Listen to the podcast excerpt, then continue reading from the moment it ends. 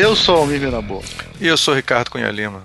E hoje nós nos reunimos para falar de uma revista com um nome escatológico. eu não participei, eu não sei de nada, eu só vi o nome assim, eu falei, pô, o nome é escatológico, deve ser alguma parada maneira. É a Snort. Snort. O que quer dizer Snort, Ricardo? Cara, Snort quer dizer é, fungar, né? Fungar, Snort. Snort. Snort. Você pode falar. Ah. Hum. Eu achava que era. Snort. E, e, aí- e sobre o quê? O que, que é essa revista? Dá uma introduzida aí pro pessoal que vai ouvir o programa. Cara, olha, pra gente poder falar, eu vou dizer quem tava no programa. Foi o Daniel Bueno, o Marcelo Martinez e o Bruno Porto. O Daniel Bueno é um dos, assim, é, dos maiores ilustradores brasileiros, assim, foi um privilégio ter o Daniel lá com a gente. E ele, nos anos 90, é, resolveu fazer uma revista de história em quadrinho. Ele estava assim, super entusiasmado, acho, com as revistas tipo a revista Animal, essas grandes revistas alternativas dos anos 90 e acho que a Animal começou nos 80, eu acho. E aí ele estava entusiasmado com isso resolveu fazer uma revista. Então esse é um programa para ensinar como montar uma editora de quadrinhos, editora de quadrinhos no Brasil e se dá mal. Porque ele Ah, não entendi. conseguiu fazer revista. ah, Então, seguir a tradição, né? A longa tradição brasileira é brasileiro. de montar as coisas e se E- dar e mal. Se dá mal? Então é a história do Brasil, né? É quase uma, coisa. é uma metáfora, né? Uma metáfora, uma metáfora do que é ser brasileiro. Então. Exatamente. Quase filosófico. Quase filosófica. Legal, e eu não, não conhecia essa história. Ele tentou montar a revista, né? Não saiu nem o número, então. Não, não saiu nenhum número. Assim. Se ele fez o chegaram a fazer a- o fotolito e tudo. É, foi Cara, doideira. Assim. É, e aí o. E eles tentaram, tentaram, tentaram. E ele conta toda a história. E eu acho interessante que ele é um, é, esse programa é um retrato daquela época, né? Que é uma das especialidades do visualmente falar do passado. Né? E aí a Sim. gente, a gente mostra assim como é que era você tá vivendo aquele cenário nos anos 90 em São Paulo, assim. É, eu, eu foi bem interessante, cara, assim. Me, No- me trouxe Já era ruim naquela época, né? Tentar lançar uma revista. Hoje em dia, então, né? Cara, Mais ainda. Não, é. é...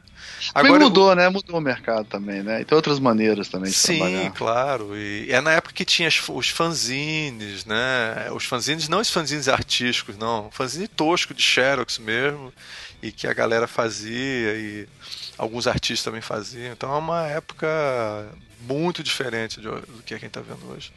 O que é mais bizarro nessa história é que ele, cara, eles montaram praticamente tudo, assim. Aqui no finalzinho, não vou dar spoiler, mas no finalzinho deu, deu tudo errado. assim. É, história do Brasil, cara. É, me identifiquei. Eu me identifiquei. já tô identificado. Vou ouvir. Já tô me sentindo identificado. É, é assim, é pra levantar o astral de todo mundo em casa. Lógico.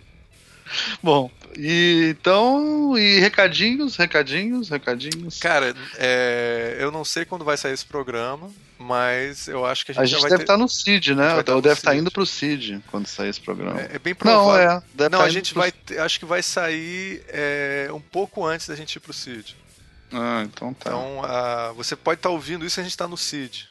Sim, se ele não ouvir no dia também, né? O CID é o Congresso de Ou ele pode estar ouvindo e ter passado 20 anos do CID também. Exatamente. Você pode estar. Você pode estar já Qualquer numa outra momento do dimensão. espaço-tempo ele pode tá- se localizar esse programa. É, Mas o recadinho é que nós vamos pro CID, não é isso? isso. E que mais? A gente já falou mil vezes que é o Congresso Internacional de Design de Informação e vamos fazer lives de lá. Isso. A gente vai fazer lives? A gente vai. Ou isso é só uma, uma, uma fantasia nossa? É, eu não sei, eu acho que a gente vai se tiver Eu acho que é uma fantasia nossa. fazer. Mas a gente sem dúvida vai fazer, criar conteúdo lá, cara. Assim, a gente vai É. fazer a casa. Já falamos isso, mas não custa nada lembrar. Vai ter a casa do visualmente com a. Ah, não, e a casa visualmente recebeu um reforço de luxo, que é o nosso nosso tipógrafo de plantão, Exatamente, Maldonado. Diego, Diego Maldonado, Diego cara. O grande Maldonado. Diego. Diego. Grande Diego vai estar lá na casa do visualmente também, Exatamente. do Entre Letras. O negócio tá ficando chique. Tá ficando chique, cara. Assim. Vai ter vários podcasts lá. É, fora é, podcasters que participaram do, do, Visualmente, vários designers ilustres. A gente vai aparecer na piscina, né? Nadando na piscina, assim, vai, ter, vai, vai, ter uma live da gente na piscina. Exatamente. Vai, vai, dar muita audiência, assim. Claro, gente, sim, é. brincando na piscina. É, igual, só que é. filmando da cabeça pra cima, assim. De drone, né? É, exatamente. A gente, é, a gente alugou um drone, você tinha que falar isso. Claro, lá em bem longe Pô, da gente, né? Exato. mas vai ter. Então é isso. É isso, é isso. É uma viagem no tempo com vocês agora.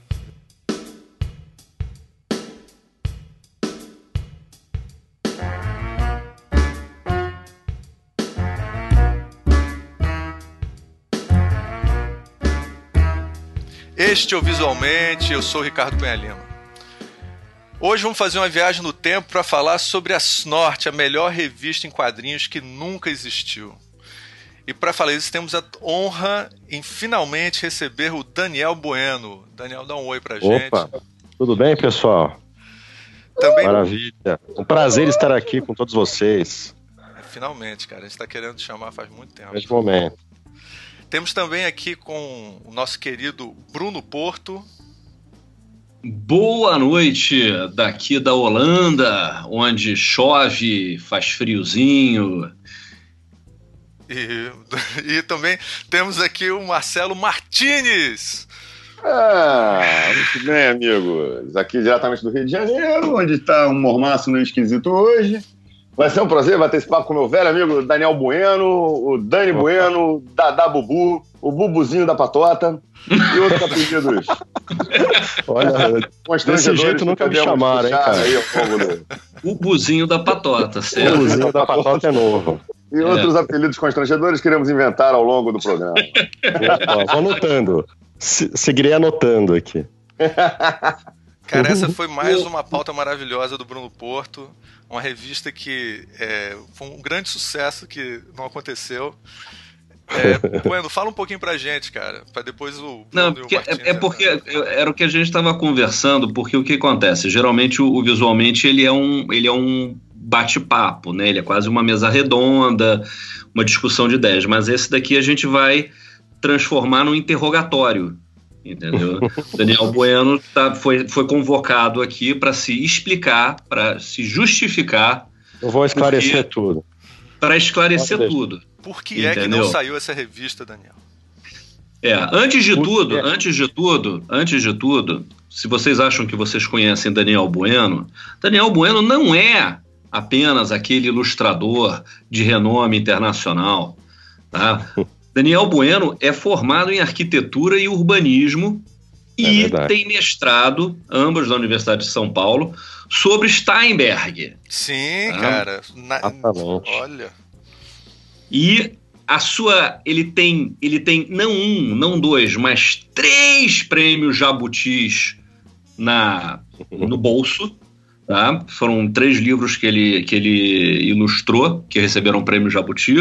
E ele é recipiente de quatro HQ Mix. Então estamos falando, primeiro, da biografia que está no site dele. Exatamente.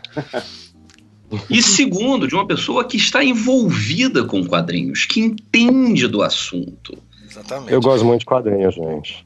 Desde, desde neném. Bueno é fodão, desde é fodão, hein? Eu só tenho fotos eu criancinha, assim, com três anos, folheando o Disney Especial. É sério.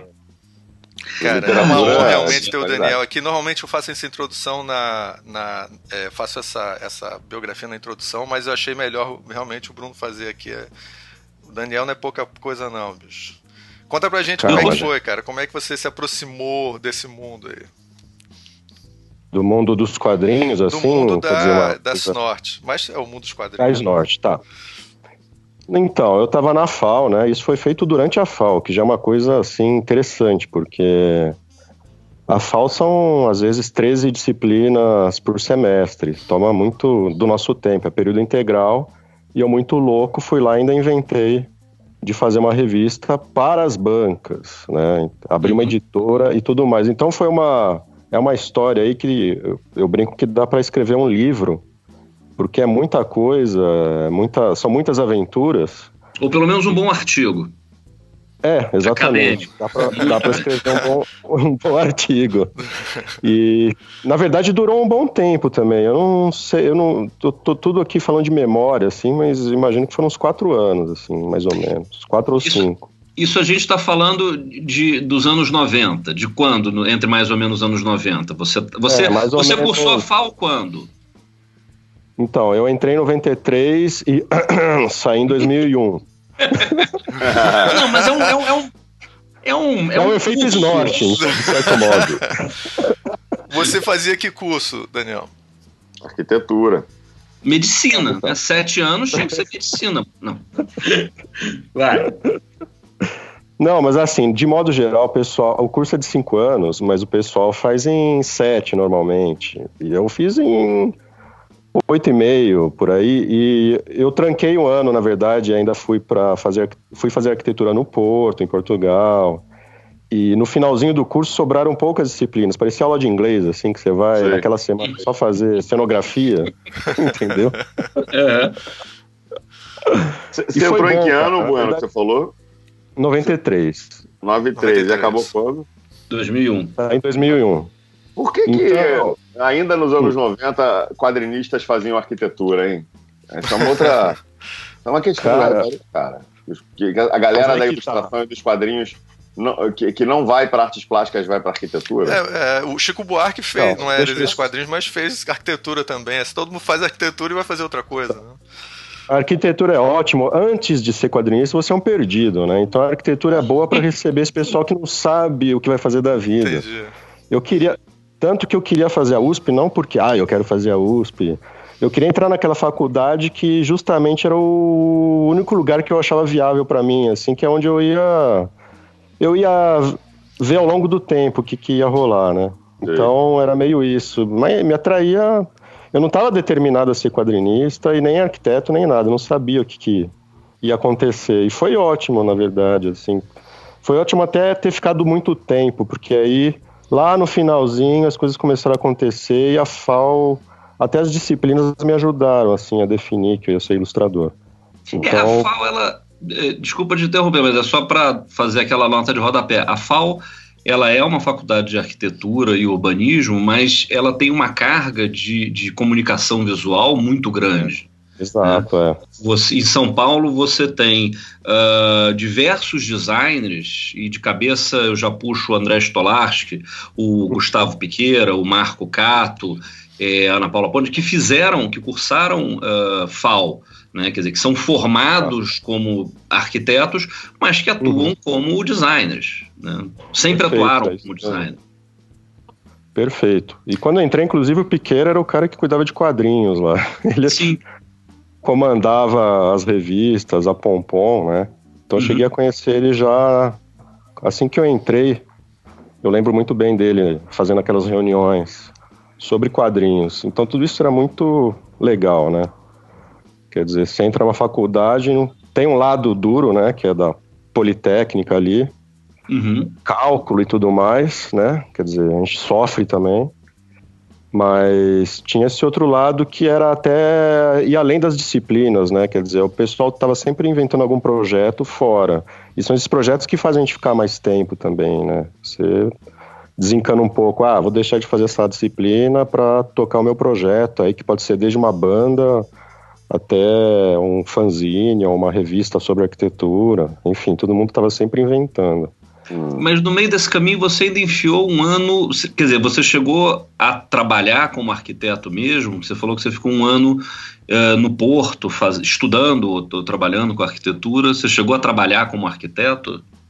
Não, eu nunca trabalhei mesmo assim, é, mas o engraçado ao longo da FAO é que cada ano eu achava, eu mergulhava num negócio. Então eu tive um ano que eu fui urbanista, no outro ano eu fui quadrinista, no outro é, arquiteto. E o ano que eu fui arquiteto foi esse do Porto. Eu fui para lá e eu realmente me encantei. Foi o ano que realmente eu só pensava em arquitetura, tanto que eu fiquei comprando revista de arquitetura lá e mal comprei gibi, entendeu? Eu realmente pirei com arquitetura naquele ano e parecia que eu ia ser arquiteto. Uhum. Mas aí quando eu, quando eu voltei, primeiro que eu não gostava da. Eu, eu fui adiando esse negócio de fazer estágio, eu não gostava muito de pensar assim, em ter um chefinho em cima de mim, assim, papagaio de pirata, me dava aflição isso. E eu fui adiando e começaram a aparecer oportunidades para ilustrar. E eu gostei muito da liberdade é, conferida pela ilustração, porque é aquela coisa, né? Você tem talento para muita coisa, só que com a ilustração você faz o desenho num dia e ele sai no outro num jornal. Você está mostrando o seu potencial logo de cara e com muita liberdade, assim. Você pode de repente mostrar tudo, toda a sua capacidade ali de um dia para o outro. E a arquitetura é uma coisa muito mais é, é imediato que a arquitetura, que a arquitetura não é, né? É, e o mercado da arquitetura não é tão interessante, né? No Brasil, é difícil uma pessoa mostrar aquilo que ela realmente pode mostrar, né? Tem a questão das oportunidades e tal também. Sim. É um mercado que fica aí levantando o neoclássico, né? Então, isso complica. E então foi isso, então, mas eu fiz. Você sentiu então eu que a, a, a, a o, só uma coisa de ilustração que foi legal você falar. Você, é, você sente mesmo que ela tem essa coisa imediata, assim. Você quer fazer uma coisa, é. você consegue fazer logo. Exato, né? Claro que eu saí sem saber ainda. Eu não tinha um estilo definido, mas eu até que cheguei em algo assim logo. E era muito isso de eu, os, os, editores de arte não chegaram cortando a minha onda, sabe? Eles davam, eu tive essa sorte talvez. Eles me davam liberdade, então eu de cara fui podendo mostrar aquilo que eu queria mostrar, assim, no máximo. Você começou entendeu? a trabalhar com que com que publicações? Assim? Então, quando eu estava ainda na FAO, é, eu comecei a colaborar para a Folha de São Paulo, né? Olha. né? Para a Folha coisa boba, coisa que eu não planejei. Encontrei a pessoa, uma pessoa da, da, da Folha numa festa, aí conversa vai, conversa vem. Ah, depois você me manda alguma coisa para eu ver.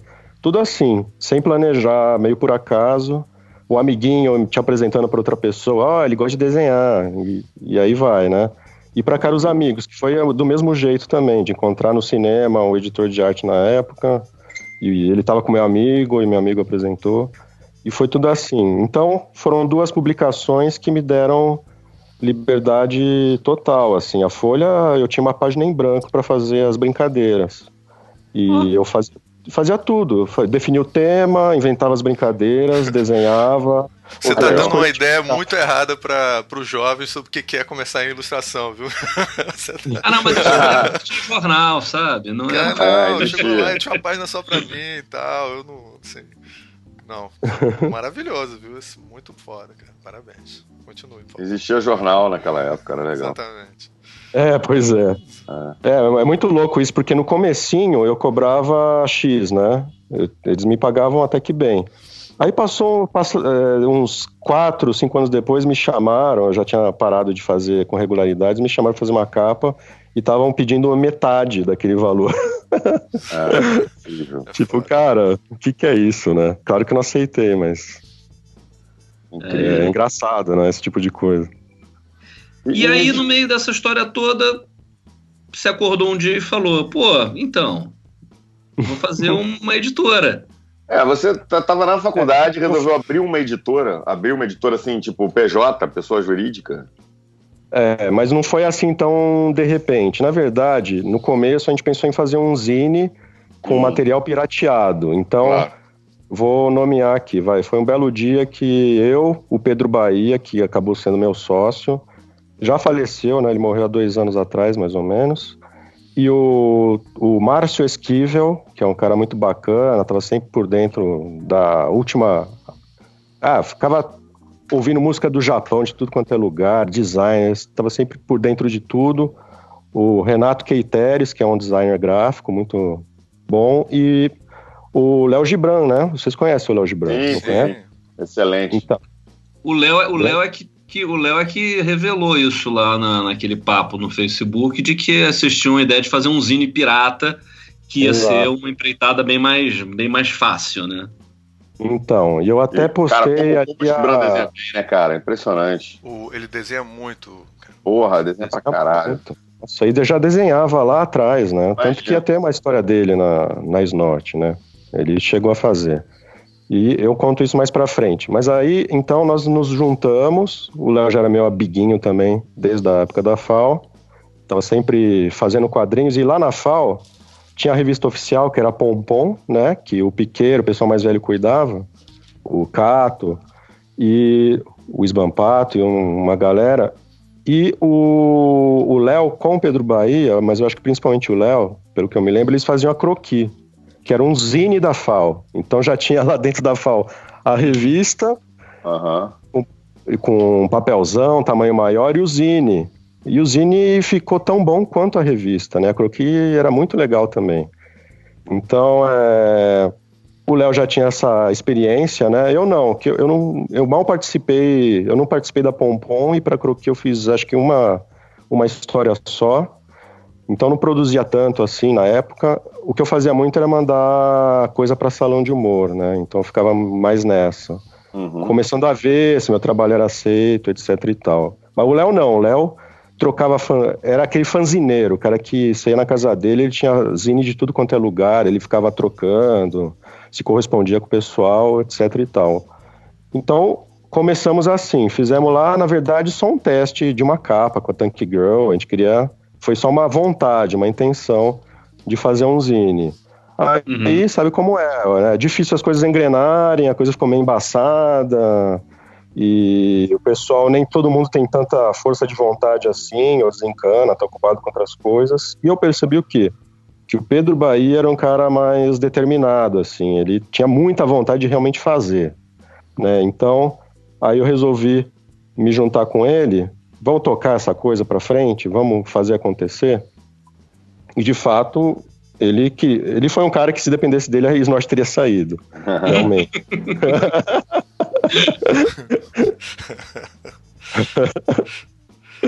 Houve aí no final um embate, né? Porque. Mas eu conto mais pro final, vamos, vamos passo a passo. E aí então, é... e o Pedro tinha mais vontade de fazer algo mais grandioso, vamos dizer assim, né? Ele começou a achar que, ah, que zine o quê? Vamos fazer uma revista de, de uma vez por todas, né? E isso caminhou assim de tal modo que a gente resolveu Bom, o que a gente precisa para fazer uma revista para banca? Ah, tem que abrir uma editora? Então, vamos abrir uma editora. Simples assim, né? Só que naquela época era muito complicado abrir editora, né? Eu lembro da gente chegar, a gente foi no Sebrae para às vezes até ver alguma conversar com alguém ou ter palestra, não sei. E, e era super enrolado, você não podia abrir aqui no apartamento, no, o apartamento não podia ser o endereço da empresa. Era uma burocra animal, assim. E no final, o que aconteceu? Consegui... É uma, só isso já é uma novela, né? Já é uma história. Empreendedorismo no Brasil nos anos é, 90. É, é, é, olha só, esse negócio do Sebrae na década de 90, eu, eu, eles anunciavam muito isso, né? Você quer abrir um negócio, não sei o quê, aí você que é jovem, empreendedor, você, pô, vou lá no Sebrae, né? Vou abrir um escritório de design, vou abrir uma editora, vou fazer uma revista. Cara, tu procura a porra de um balcão da Sebrae, lá na puta que o pariu. Aí a mulher do balcão te dá um, um, umas 15 apostilas e pronto, é isso a assessoria do Sebrae. Te vira aí. é verdade, eu acho que eu tive umas apostilas. Não nenhuma, cara. Te dá uns folhetos lá, não tu resolveu nada, nada, nada, nada. É, é o, Sebrae, o Sebrae funciona para funciona muito bem é, para alguns nichos, né? Você vai, por exemplo, levantar alguma coisa de restaurante, bar, Cara, vai estar tá tendo naquele mês um seminário, um curso, uma oficina voltado para é, é, capacitar você a fazer aquilo. Agora, você vai chegar e vai falar: olha, eu quero abrir um escritório de design, o cara vai em. Como? Ah, não, então anota aqui que um dia, se a gente juntar 20 pessoas, a gente faz uma turma, a gente faz um negócio. Né? Claro que isso varia muito de cidade para cidade, né? É, é, mas pelo menos, enfim, no Rio de Janeiro a gente sabe que é assim, né? A gente teve essa experiência de que, de que é assim. Agora você é, o meu irmão ele fez curso no Sebrae quando ele começou a montar restaurante também há, há 20 anos atrás entendeu? Uhum. Aí não, não, é fácil, os caras têm isso, tem uma aulinha, te ensina isso, te faz aquilo tal, né? Agora, eu quero fazer uma editora de gibis, é, não, é meio complicado, não vai ter, né? Pois é, e foi essa mega... E, e por falar em, em cidades, né? foi São Paulo a cidade, essa megalópole, né? Ela quis receber ser a sede dessa grande empresa. Né? Não. Araraquara, cara. A gente, foi ter que, a gente teve que abrir em Araraquara, entendeu? Na casa do meu tio. Meu tio tinha uma casa lá, aquelas casas meio retrô, vintage, sei lá, meio anos 60, lá, 50. E ele foi, eles foram super gente boa, né? O meu tio, Mivaldo, tia Vilma. E tiveram essa paciência, essa atenção de usar o contador deles lá, eles já tinham um amigo contador e tal. Eu fiz viagens para Araraquara, óbvio, fui na, cuidar disso também. E o engraçado é que aí eles tiveram que receber vistoria e acabaram botando um extintor lá na, na Ai, meu Deus. Ficou lá por anos o extintor.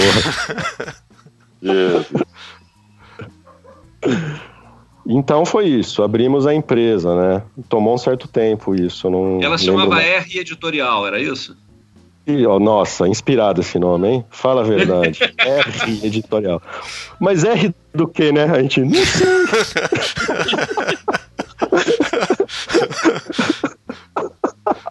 a gente achou bonito. R, né? Pensa, é. pensa. R. Pronto. E aí e, e, e, o plano, e o plano era só fazer as norte ou era fazer outras coisas? Porque naquela, naquela, naquela fake news que vocês engabelaram a Folha de São Paulo, e a gente já vai falar sobre isso daqui a pouco, uhum. é, tem, tem, tem, tem, um, tem uma levantada lá de bola, não sei se sua ou do Pedro, mas dizendo que é, vocês iam publicar uma, uma, um encadernado, né, uma edição é, especial do Corvo, né, Exatamente. Do, então, assim, então não era só as norte, né? Era vocês tinham grandes planos de conquistação mundial, muito bem. Tinha, não. Principalmente o Pedro. Na verdade, assim, eu estava mais preocupado com a Snort mesmo. Na minha cabeça, bom, vou focar na Snort. O Pedro é mais megalomaníaco e ele começou a realmente pensar em publicar outras coisas. Então não foi só o Corvo. E uhum. a gente começou a trocar figurinha com a Dark Horse e ver se publicava o Hellboy. Mas isso era, assim, 99% iniciativa dele, ele que cuidava disso. Quando eu vi ele já estava conversando, assim, entendeu? E aí a gente às vezes vacilava, demorava muito para resolver. No fundo, às vezes eu acho, tô tentando lembrar aqui, mas acho que eu não queria, achava que não era momento ainda disso. E isso gerava impasse, a gente não respondia, não batia o martelo. Aí um dia a gente recebeu até um, não era e-mail, né? A gente recebeu um fax, assim, mal criado da, da Dark Horse. Vocês não fizeram isso, vocês não fizeram isso, vocês não fizeram isso. Estamos de mal. Algo assim, sabe? Bueno, me diga uma coisa. Você, você resolve abrir uma editora. Aí você abre uma empresa, ok, na casa do tio, do extintor lá, beleza. Uhum. Aí vocês precisam de um capital aí para comprar direitos, né? Como é que era isso? Então, mas a gente, cara, não tinha muito capital, não, tá? Nós éramos apenas dois moleques é, megalomaníacos quadrinistas latino-americanos. Ah, sem então, então, cara, eu tinha algum dinheirinho que vinha, por exemplo, de bolsa de iniciação científica que eu guardava, assim. Ei. Tinha alguma coisinha mínima. O Pedro também tinha alguma coisinha. E aí, é, eu acho que a gente usava talvez essa grana ou a gente já contava com a publicidade da Fanta, que apareceu aí no meio da história. Mas Calma, peraí. Eu acho até que, acho que não. Acho que a Fanta, a Fanta veio depois, que a gente já levava um boneco bonitão, assim, com várias coisas, né? Mas não era caro. Não era, o direito não, é, não, é, não era 50 reais por página, mais ou menos. Não era o fim do reais, mundo, sabe? Reais. É, então, acho que reais. Título, você não fecha uma grana pelo título, você é, é por página que. Por exemplo, você falou é. lá do, do, do Corvo. É, saiu pela Dark Horse lá fora, é isso? Não, não lembro por onde saiu o Corvo. Tá, mas provavelmente saiu na rabeta do filme, né? Na, na, na época que saiu o filme, que é mais ou menos hum. nesse período, né? Do Brandon Lee, não é isso? Acho que foi nessa época que eles resolveram publicar o Corvo. É, cara, eu nem, eu nem acompanhava o Corvo, é, pra você ter uma ideia. É, não, o Corvo, o Corvo na verdade, ele é da década de 80, o, o quadrinho, ele começou nos anos 80, né? Uhum. É, Sim, mas ele, ele meio que, que ganhou um hype na época do filme, né? Por causa Sim. do Brandon Lee e tal. Sim, né? sim, sim, Então, sim, Se eu não me engano, é nessa época. Porque Pode ser. 94. Era início, 93, é, era início dos anos 90, exatamente. Não, Era, era, era, era na, na, na minha cronologia, casa com a época que eu fiz as férias do Leonardo no Jornal A Notícia, é, como chargista, e eu me lembro do lançamento desse filme lá na época, no, no rolando no jornal. Então é mais ou menos aí mesmo. Mas tudo bem, aí você fala, olá, editora gringa, é, queremos publicar essa revista aí. E aí Uhum. não tem um advance? Como é que funciona isso? Como é que funcionavam Não, os direitos então. na década de 90? Cara, a gente pagava antes, né? Já pagava assim de cara. Na verdade, eu acho que boa parte do que a gente conseguiu era com uma agente que chamava Laura Fontaine. Uhum. E eu basicamente me comunicava com ela, acho que eu ligava mesmo, telefone assim, falava inglês. Uhum. E acho que ela estava em Paris, morando em Paris, e a gente resolvia com ela e comprava, sei lá, uma história e pagava pela quantidade de páginas daquela história. Ah, sim, porque no caso da As Norte ia ser uma antologia, né? Ia ser um. Exato. É, e aí era mais ou menos esse valor de 50 reais uma página. É, mais ou menos isso. Ah, Ou talvez fosse impossível. 50 dólares, mas o dólar, o dólar não estava alto, né? Sei. Talvez. Nada impossível, com menos de 500 pratas você tinha uma boa história pra botar na tua revista. Peraí, Bueno, quer dizer que É, você. aí- A gente tá falando da editora que não saiu e você levantou a grana já toda e, e você pagou esse pessoal e. Como é, como é que é isso? Peraí, Não, então, mas a grana, a grana dos direitos é o de menos, era muito pouco perto do que representava assim o valor total do que a gente ia pagar para a gráfica, Claro. principalmente. Né? Agora, só, só pra, de novo, pra, pra- porque eu queria acabar de, de- de costurar essa questão de, de, de grana de colaborador. É, o dinheiro que se pagava na época por um colaborador nacional por página era mais ou menos essa mesma coisa do, do gringo? Ah, então eu não lembro direito como a gente ia fazer com os colaboradores nacionais, cara. Eu não sei se Uhum. estava assim, porque era tudo amigo, né? Quer dizer, ia sair o quê? O Léo Gibran, o Kitagawa, que ia ser a primeira história dele publicada nas bancas, também, e ia ter, acho que uma página do da Candyland, vocês conhecem Candyland? Sim, do sim, sim. E do Olavo. E ia ter mais uma página de um fanzine, de um. Não lembro o nome do artista, na verdade, assim, uma coisa meio fanzine, que é engraçada, porque entra uma. Chegou em determinado momento, ia ter a Coca-Cola na camiseta do cara para eles pagarem um pouquinho mais pra gente. É, é product placement. É product placement que fala, É moço. aquela história assim com pegada de fanzine marginal e o cara com publicidade da Sei. fazendo publicidade da Coca-Cola. Claro. E até a minha história, ou seja, mais um motivo assim, que bom que não saiu, porque ia ser a primeira história na revista, uma colagem lá que eu fiz, sei lá, viu? Sei lá, Não sou tão fã hoje em dia não dessa Não, história. pra nós, assim, brasileiro a gente não pagava mesmo nessas revistas, né? Brasileiro publicava pra dar uma moral, pra ver qual era. É, é. É, Então, É, estamos mas eu acho- mais amigo, né? Tem É. trabalho publicado. Se você se bobeasse, você ainda obrigava o- Léo e o Kitagawa a comprar. Ah, não, você tem que comprar 10 revistas cada um. Tá? Não, eu, eu não Então. sei se eu vou conseguir contextualizar aqui, que eu tô tentando fazer uma coisa da época para os nossos queridos ouvintes aí. Mas Legal. assim, basicamente, quer ver, a gente, o que a gente falou antes de entrar no ar aqui, a gente tá mais ou menos na mesma idade, todo mundo aqui, né? Então, assim, no, Uhum. fim, no fim dos anos É, 80. todo mundo tem 60, né? exato. É. Somos No todos fim velhos. dos anos 80, que a gente estava começando a, a- tentar descobrir o que a gente ia fazer da vida, né? Eu entrei na faculdade em 90, Bruno também, Ricardo um pouco depois, Bueno em 93 então, né, né, Nessa coisa de segundo grau que você está tentando descobrir o que você vai fazer da vida, você começa a correr atrás, do, no caso, dos quadrinhos, no nosso caso e tal. Então eu lembro que eu fiz um, um, um- um cursinho e tal, com o Ofeliano, tinha uns profissionais, e, e essa turma desse cursinho, teve uma galera que vingou, por exemplo, o Felipe Moanes, é, o próprio Leonardo, que foi cartunista do Extra aí durante décadas e tal, que, esse que eu falei da notícia. Naquela época, o papo era, era, era, era aquela hiperinflação que a gente vivia no Brasil, e você sofria. é, quem tentava botar alguma coisa nas bancas, por exemplo, a Cedibra, que tinha chegado com uma linha bem legal, ah, com umas coisas que eu acho que eram da First, lá fora, que eram American Flag, eh, John Sable Freelancer, Badger do Texugo. Lembram dessa linha? Eram seis gibis. lembro, lembro. Sim. Compra- É, eles, por exemplo, sofriam a história que a gente sabia das internas de, de alguns dos professores que eram roteiristas e tal, não sei o quê. era que, que naquela época era muito caro você tentar fazer uma, um gibi nacional, porque uhum. uma editora qualquer pagaria muito pouco, isso está indo de encontro com o papo do, do Bueno, né? Pagaria muito uhum. pouco para pegar um fotolito gringo, né? E simplesmente uhum. traduzir e imprimir. Então, na verdade, assim, entre eu fazer uma, um gibi brasileiro desses caras que estão começando e ter um Batman, porra, por que, que eu não vou ter o Batman, né? Eu vou pagar um dinheiro lá, eu recebo os fotolitos, eu, eu traduzo e pronto, né? Então não tem o, o, a, a, o teu custo criativo é um advanced, é, mais os royalties lá e um custo de tradução uh, e letreiramento, quer dizer, então ba baixava muito. Já na virada para pro, os 90 e pouquinhos aí, que é essa época da, da, da ideia das Norte, a gente já estava com plano real, né?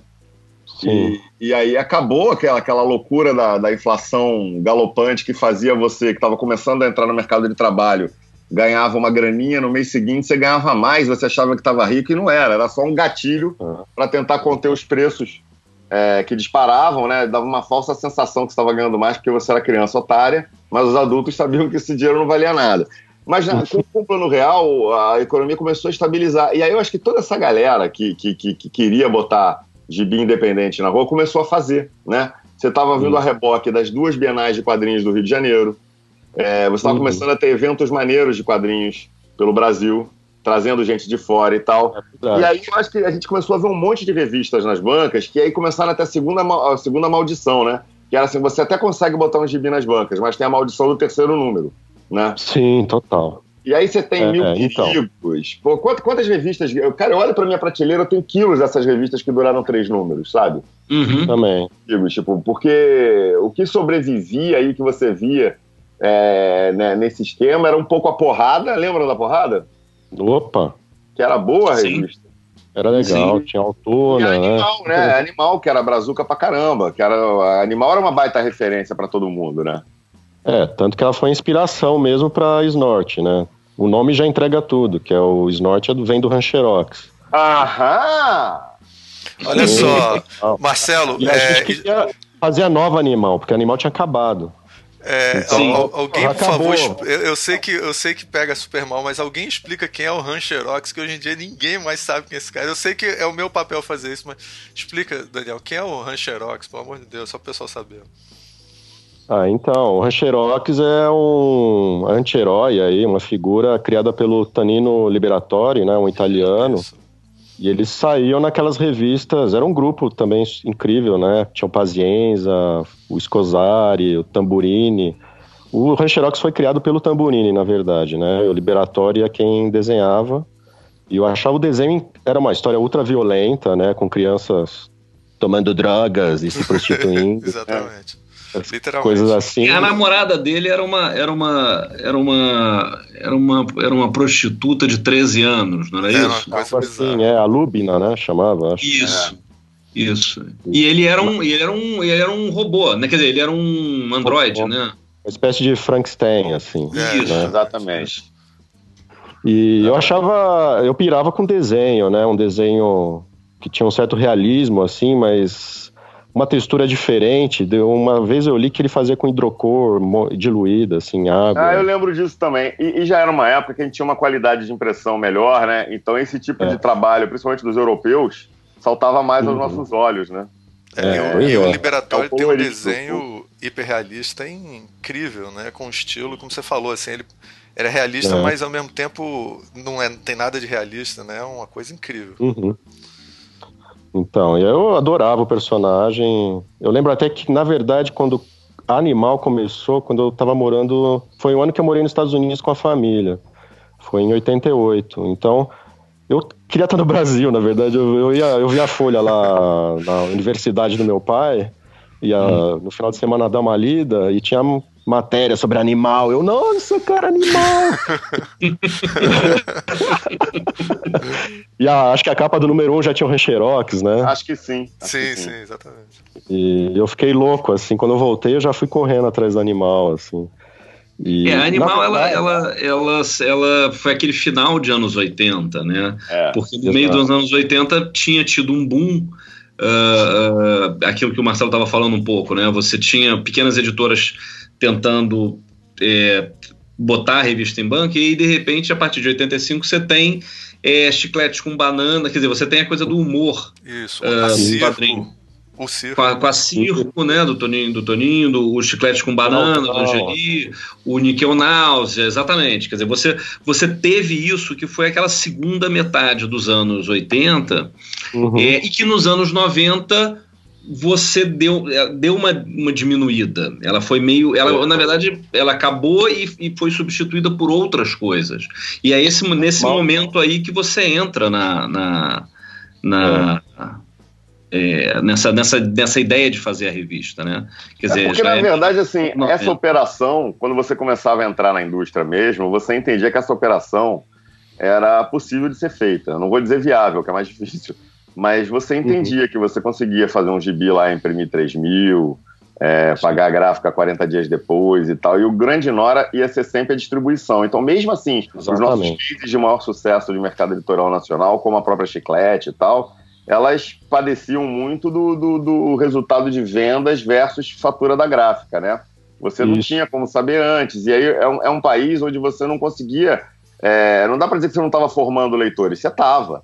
Só que uhum. era muito flutuante, né? Então você tinha um resultado de vendas de um mês para o outro, que hoje seria considerado sucesso editorial de qualquer maneira, mas que na época o que te ferrava, e acho até que isso já foi assunto nosso aqui no, no outro dia que eu participei, que era aquela não saber o que você estava entregando no mês seguinte, né? Você uhum. roda, você fez esse mês, vendeu pra caramba, você aumenta a tiragem no mês seguinte, mas no mês seguinte talvez não tenha vendido tanto.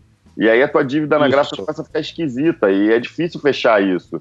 E com os então, preços loucos é da, da, época dessa max inflação, é, às vezes você, de um, mês para o outro, é, sei lá, nos 40 dias lá contáveis, é, o preço do papel importado aumentava de uma maneira que todo aquele teu sucesso de vendas do, do número uhum. anterior não significava mais nada, porque você não, não conseguiria pagar a conta, né?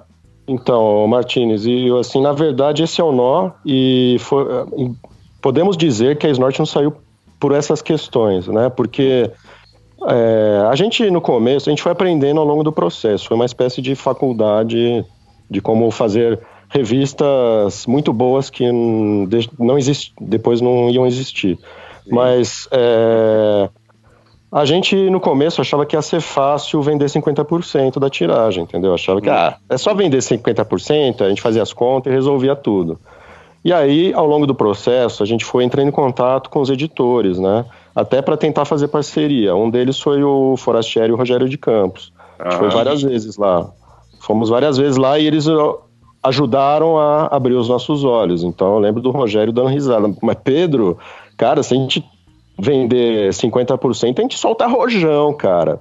Você não viu o estoque ah. aí na entrada da, da editora? E, seu, tinha o estoque ainda, né? O que fazer com essa é. revistaiada que não é vendida. O que, que eles estavam publicando na época, hein? Cara. Puta. Será que era. Não vou lembrar, cara. Bom, tinha herói, né? Tinha herói. herói era... Sim. Herói foi um grande sucesso. Herói que garantia. Me, me ajuda a lembrar herói, cara. Eu não tô me lembrando da herói agora. Qual era herói? Eu não Você chamava de herói. Você pensava.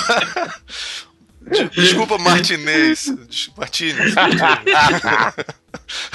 Não, olha só. O, o, aquela, aquela matéria da, da, da Folha que, que, que hum. falava do lançamento da Norte para o mês seguinte, tan, tan, tan, etc e tal, tinha uma tabelinha uh, do, hum. que, que, era, do que estava sendo publicado né, de quadrinhos, ou o que estava previsto para se publicar.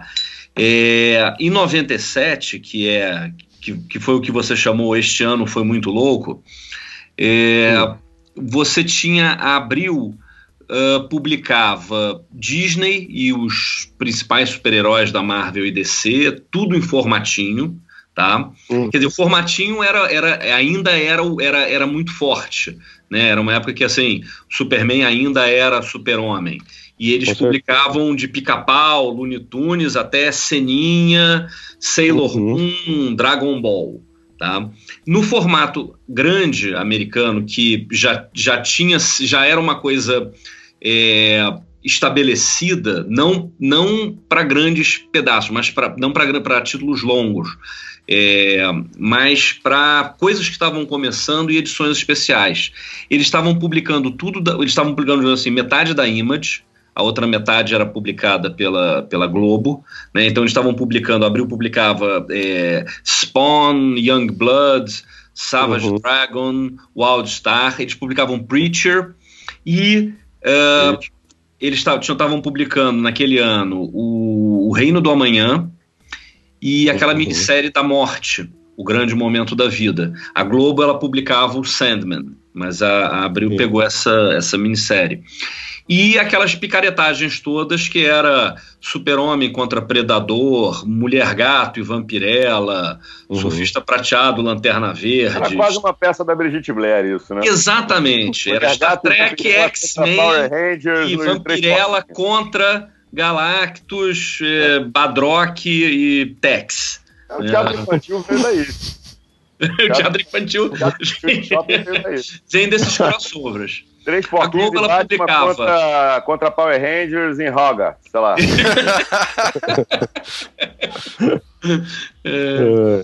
Ah, eu acho que chegou Globo. a ter uma Heavy Metal Brasil, né? Vocês lembram disso? Então, uma... aí, então você, tinha, você tinha essas coisas todas, mas aí olha só, você tinha umas, a Mitos estava começando publicando Arquivo X e Máscara, e uma, uns Batman e Alien da vida. É, tinha, a Magnus estava publicando é, Starman, Hitman, etc. E a, a, Metal Pesado tinha a própria dela, né? A Metal Pesado, tudo em quadrinhos, mas também ah, tinha. Estava é, publicando Vertigo, estava publicando Monstro do Pântano do Alan Moore, O Homem Animal, Patrulha do Destino. E uhum. tinha Heavy Metal Brasil, que não era da Metal Pesado, né? Era Heavy Metal Brasil. Quer dizer, era uma coisa assim. Você tinha uma, uma alternativa. Agora, dando uma olhada no, no guia dos quadrinhos para o que, que, come, o que, que foi publicado em 97, é, uhum. é curioso, porque foi o ano que começou a sair os 10 pãezinhos do, do, uhum. do Fábio Boom e do Gabriel. Tá? É, o Bruno D'Angelo publicou uma, uma, uma, uma minissérie dele, Draken's Awakening, Uhum. Tem uma minissérie do Marcelo Campos, chamada Alta Voltagem, é, e, e, e, uma do uma chamada UFO Team, do Joey Prado. Também por uhum. micro, né, pela Volt Editora, Trama Editorial. Né? Sim. Então você, você, você tinha. O Pedro Bahia, Pedro hum. Bahia lia muito mais esse, essa produção toda do que eu na época. Eu não estava pirando muito com essa essa derivação adulta do quadrinho de super-herói, assim, sabe? Hum. O, Sad, o Sandman, eu não. Eu gostava das capas do Dave McKean, mas eu não lia. É, e o, próprio Corvo, não, não me interessei pelo Corvo, nunca hum. li assim. Então era o Pedro que às vezes ele pensava até em publicar essas coisas, ele pirava muito com isso, com toda essa produção. O Marcelo Campos, eu lembro que ele gostava também. Né? Eu acho que foi, foi, um segundo momento, porque a gente já estava nessa época aí, é, é, com muita gente, muito brasileiro publicando lá fora, né? Uhum, e exato. 97, que é isso que você está falando, eu acho que é. foi uma uma Comic Mania, por exemplo, foi feita aqui no Rio. Certeza. os jovens Porto e Martins fizeram a identidade do evento e tal, e ajudamos a montar lá. É... Para você ter uma ideia, o MM, é, na FAO mesmo, na própria faculdade, eu lembro de uma vez ter uma palestra grande com um desses caras que vinham para cá, de representante de alguma editora, assim, para orientar o pessoal a fazer, a desenhar no estilo Marvel e estilo DC. E o próprio Pedro e o Léo Gibran, eles ficavam desenhando, tentando fazer esse tipo de trabalho. É, cara, foi esse momento aí, né, tio? É, abriu é. um mercado pro brasileiro, né? Exato. Abriu um mercado pro brasileiro. E ao mesmo tempo você tinha o Mutarelli publicando no Brasil, né? Sim, é, sim. Era uma época que realmente a gente estava com o, o, quadrinho alternativo. Eu, eu, eu acredito muito isso ao, ao momento pós-Bienal de Quadrinhos, viu? A uhum. gente estava aí com poucos anos aí de, de espaço da, da, primeira e segunda Bienais, né? 91 e 93. Uhum. Eu acho que aquilo explodiu a cabeça de muita gente, cara. Pois é. Existia espaço para muita coisa. E é aquilo que eu estava dizendo. Já era possível para pra, principalmente para essa nossa galera que estava vindo de faculdades relacionadas às artes gráficas em algum momento, né? Você uhum. começar uhum. a esticar teu braço até aquilo e entender, ó, peraí, peraí, gráfico eu já sei o que, que é. Pô, eu já faço trabalho para gráfica lá porque eu sou designer, ou porque sou ilustrador, ou porque. Então, peraí, dá para fazer. Pô, já, tô, já tô manjando de formato de papel. Vou pegar um formato aqui uhum. alternativo e fazer uma parada com uma rebarba aqui qualquer. Tinha uma porrada de iniciativa, né? Eu acho que uma, uma coisa que chamou muita atenção da, da, da, dessa essa lenda urbana das Norte aí, é, é, uhum. pra gente contar é, essa história toda, é porque vai além de você fazer o seu próprio gibi. Vai. Porque é, você fazer seu próprio gibi não era diferente de você fazer um fanzine. O que você estava descobrindo é que ao invés de fazer Xerox e distribuir isso via Correios, você podia rodar em offset e distribuir isso via Schnagle e se fuder, obviamente.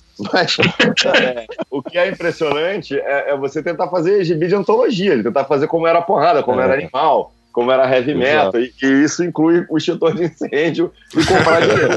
é, cara, essa história é muito doida. Eu acho que teve uma guinada também na qualidade, né? Porque essa época da chiclete, circo, etc e tal, é tudo papel jornal. Aí, Isso. Animal, Mil Perigos, é uma, é uma nova fase, assim, com papel cochê, que eu nem sei se era a melhor escolha também, né?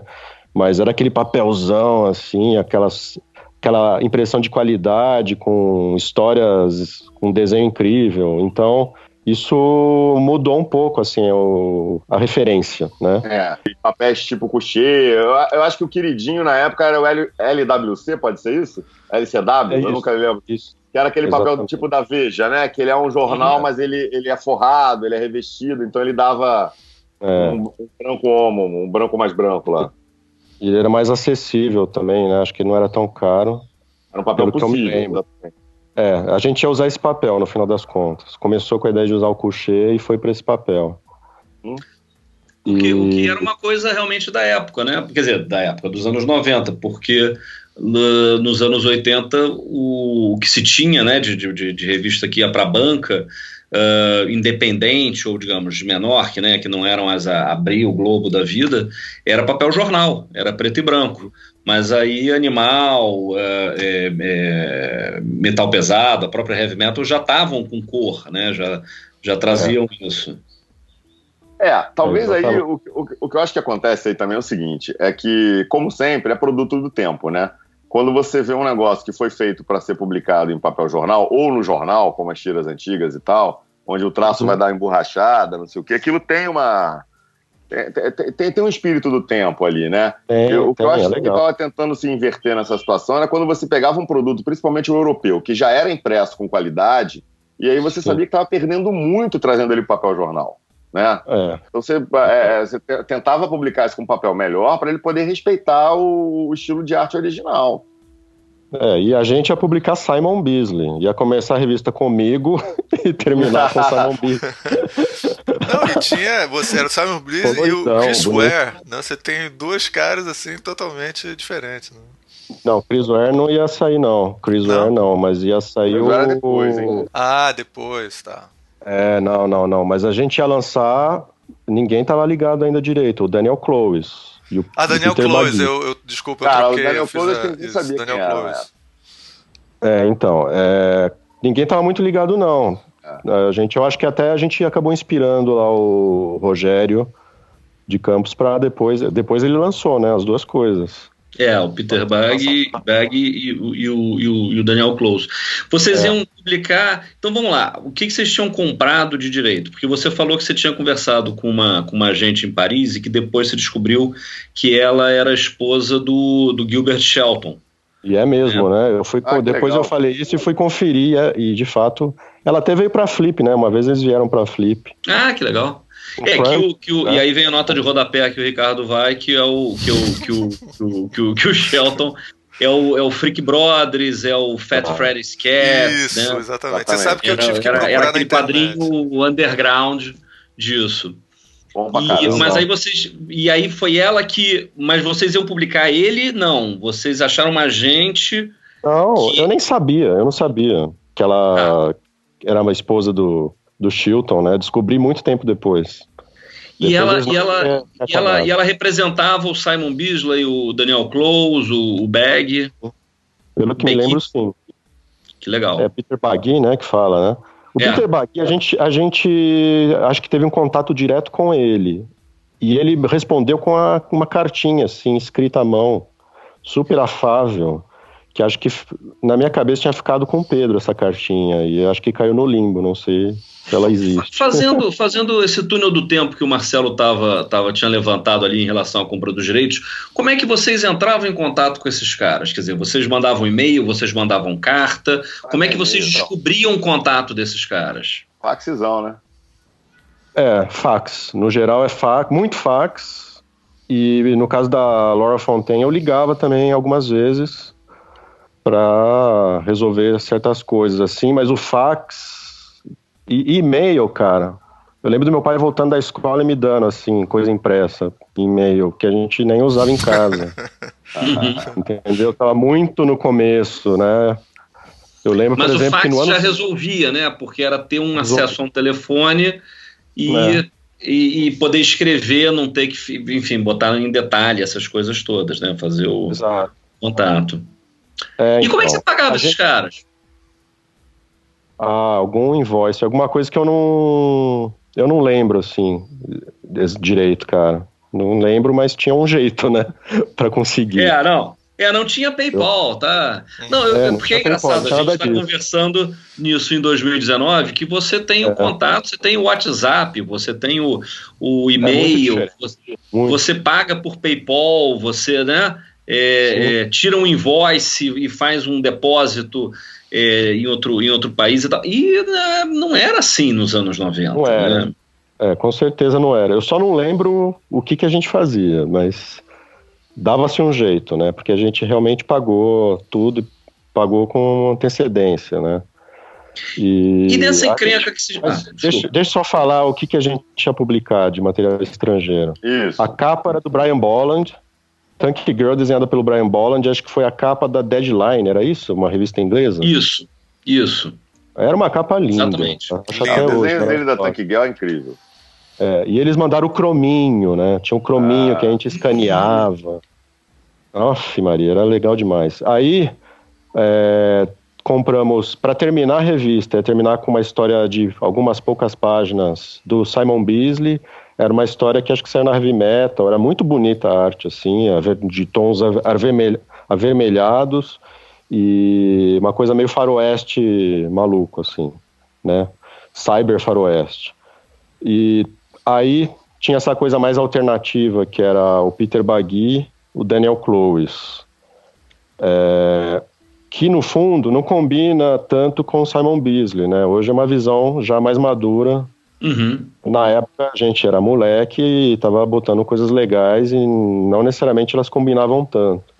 Uhum. E... É, mas era um, era um alternativo pouco conhecido e legal. Também era. Parecia que vocês estavam um pouco atirando para, para vários. Como toda antologia, né? Que você Exatamente. atira para vários, para vários lugares e vai ver o que, que, o que, que pega, né? Cartas para a é, redação. De certa maneira, Gostei tá muito puxando... dessa história.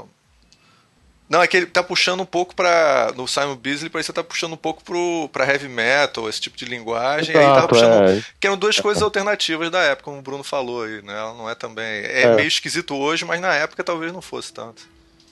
É, acho que não ia ser tanto, não. Aí, brasileiro, ia começar com uma história colorida minha, com colagens assim. Que, ah, interessante, que, mas. Hoje você renega, que hoje você renega, né? É, cara. Acho que meu. Você, olha, você, olha, é você olha o trabalho do Simon Beasley e fala: É, esse não envelheceu, mas o meu. Hum. É. ah, tem, tem sua graça, não era total ruim, não. Mas assim, o engraçado é que aí eu achei que a minha, a minha letra ali não estava caindo bem. Aí fui atrás da Lilian Matsunaga e que fazia o letreiramento da Abril. Fui Abril, até na casa dela. Ele é Tsunaga, é. Fui na casa dela e aí ela fez, ela fez, a gente pagou para ela também. É, uhum. Ela fez a letra no estilo do Mr. Punch do Dave McKean. Olha só. Caiu, a letra tava incrível nessa história. Ah. muito... E às vezes o Pedro mostrava o boneco, né, para o pessoal, né, ia na Comics, aquela livra, livraria do Carlos Mann e tal. E o pessoal, ele voltava com opiniões, e às vezes opiniões não eram muito favoráveis à minha história. Só que aí ele foi. aí ela, ele foi na Gostamos FAO. muito das letras, mas o desenho tem. Mas ele foi na FAO e o, o, o Gil, né? Vocês Aham. conhecem, né, o designer? Gil Vicente, é, Gil. que tem uma opinião bem assim, ele não tem papas na língua, ele adorou. e ele voltou então meio chocado, nossa, mas o Gil gostou, então acho que vai entrar mesmo. Não, isso é bom. E- É, o que eu não curto muito, no no fundo é legalzinho assim a arte, mas eu não curto muito é o meu traço é, é, que eu fazia sobre as colagens. Acho que ainda não estava num ponto muito maduro assim. Mas ia rolar também. Ia cair, acho que ia passar numa boa. Aí fora isso, tinha uma história do Léo Gibran. Na verdade, ele fez uma história longa com um colega que era médico e essa história entrou numa coisa meio esquisita ali, meio um humor assim que a gente achou que não era o caso. E ele acabou fazendo uma outra história, então mais curta. De qualquer modo, então ia entrar o Léo já com aquele. O traço dele hoje tá absurdo, né? Mas já era muito legal o desenho dele na época. Kitagawa, uma história que saiu depois na compilação dele. É, uma história bem bacana, assim. Ia, ia entrar então uma história do Kitagawa. Essa história saiu no Chapa Quente, né? Aquela publicação com sete histórias dele. É uma do dos caras muito amigo que eu lembro que tem um cara vomitando, arma na cabeça, Tem essas coisas que a gente gostava tanto. essas coisas todas. E que mais? Candyland. Acho que talvez entrasse. Aí tinha algumas histórias de uma página. Acho que ia entrar o Alberto Monteiro, que é o fanzineiro, é, que fazia muito zine na época. Uma do Candyland, uma desse cara que eu não lembro, que ia ter propaganda da Coca. Acho que do Léo Guiduli, que era um colega nosso da FAO, que tem um desenho muito bonito.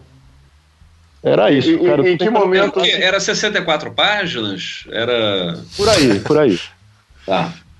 E em Era que momento aí. vocês conseguiram botar uma pastinha embaixo do braço e arrumar reuniões nas agências do, da Coca-Cola, por exemplo? É, só, É, só- eu acho que a gente só- não demorou. Só levantando para essa pergunta, vocês foram na DINAP, na distribuidora, antes ou depois dessas reuniões? Aí só para você botar uma linha do tempo aí pra gente. É, eu acho que a coisa da. é, é, a gente começou a ter. É que eu não lembro exatamente a sequência, né? Mas a impressão que dá agora, forçando a memória, é que a gente não demorou tanto para montar um boneco legal com esse material. Então, no começo, a primeira etapa foi de comprar esses direitos, realmente montando o boneco. E aí começamos então a fazer essas reuniões assim, atrás de publicidade, que é uma etapa também que foi longa, assim, eu fui em muito lugar diferente, desde Coca-Cola mesmo até lojinha de skate nas quebradas. Sim. Aquele cara, olha, o cara olha assim, não entende nada, né? Aqueles cara que gosta de surf, de skate, né? Uh! E é, ao longo do processo a gente foi vendo como ia ser o lance da distribuição. Não consigo encaixar exatamente assim.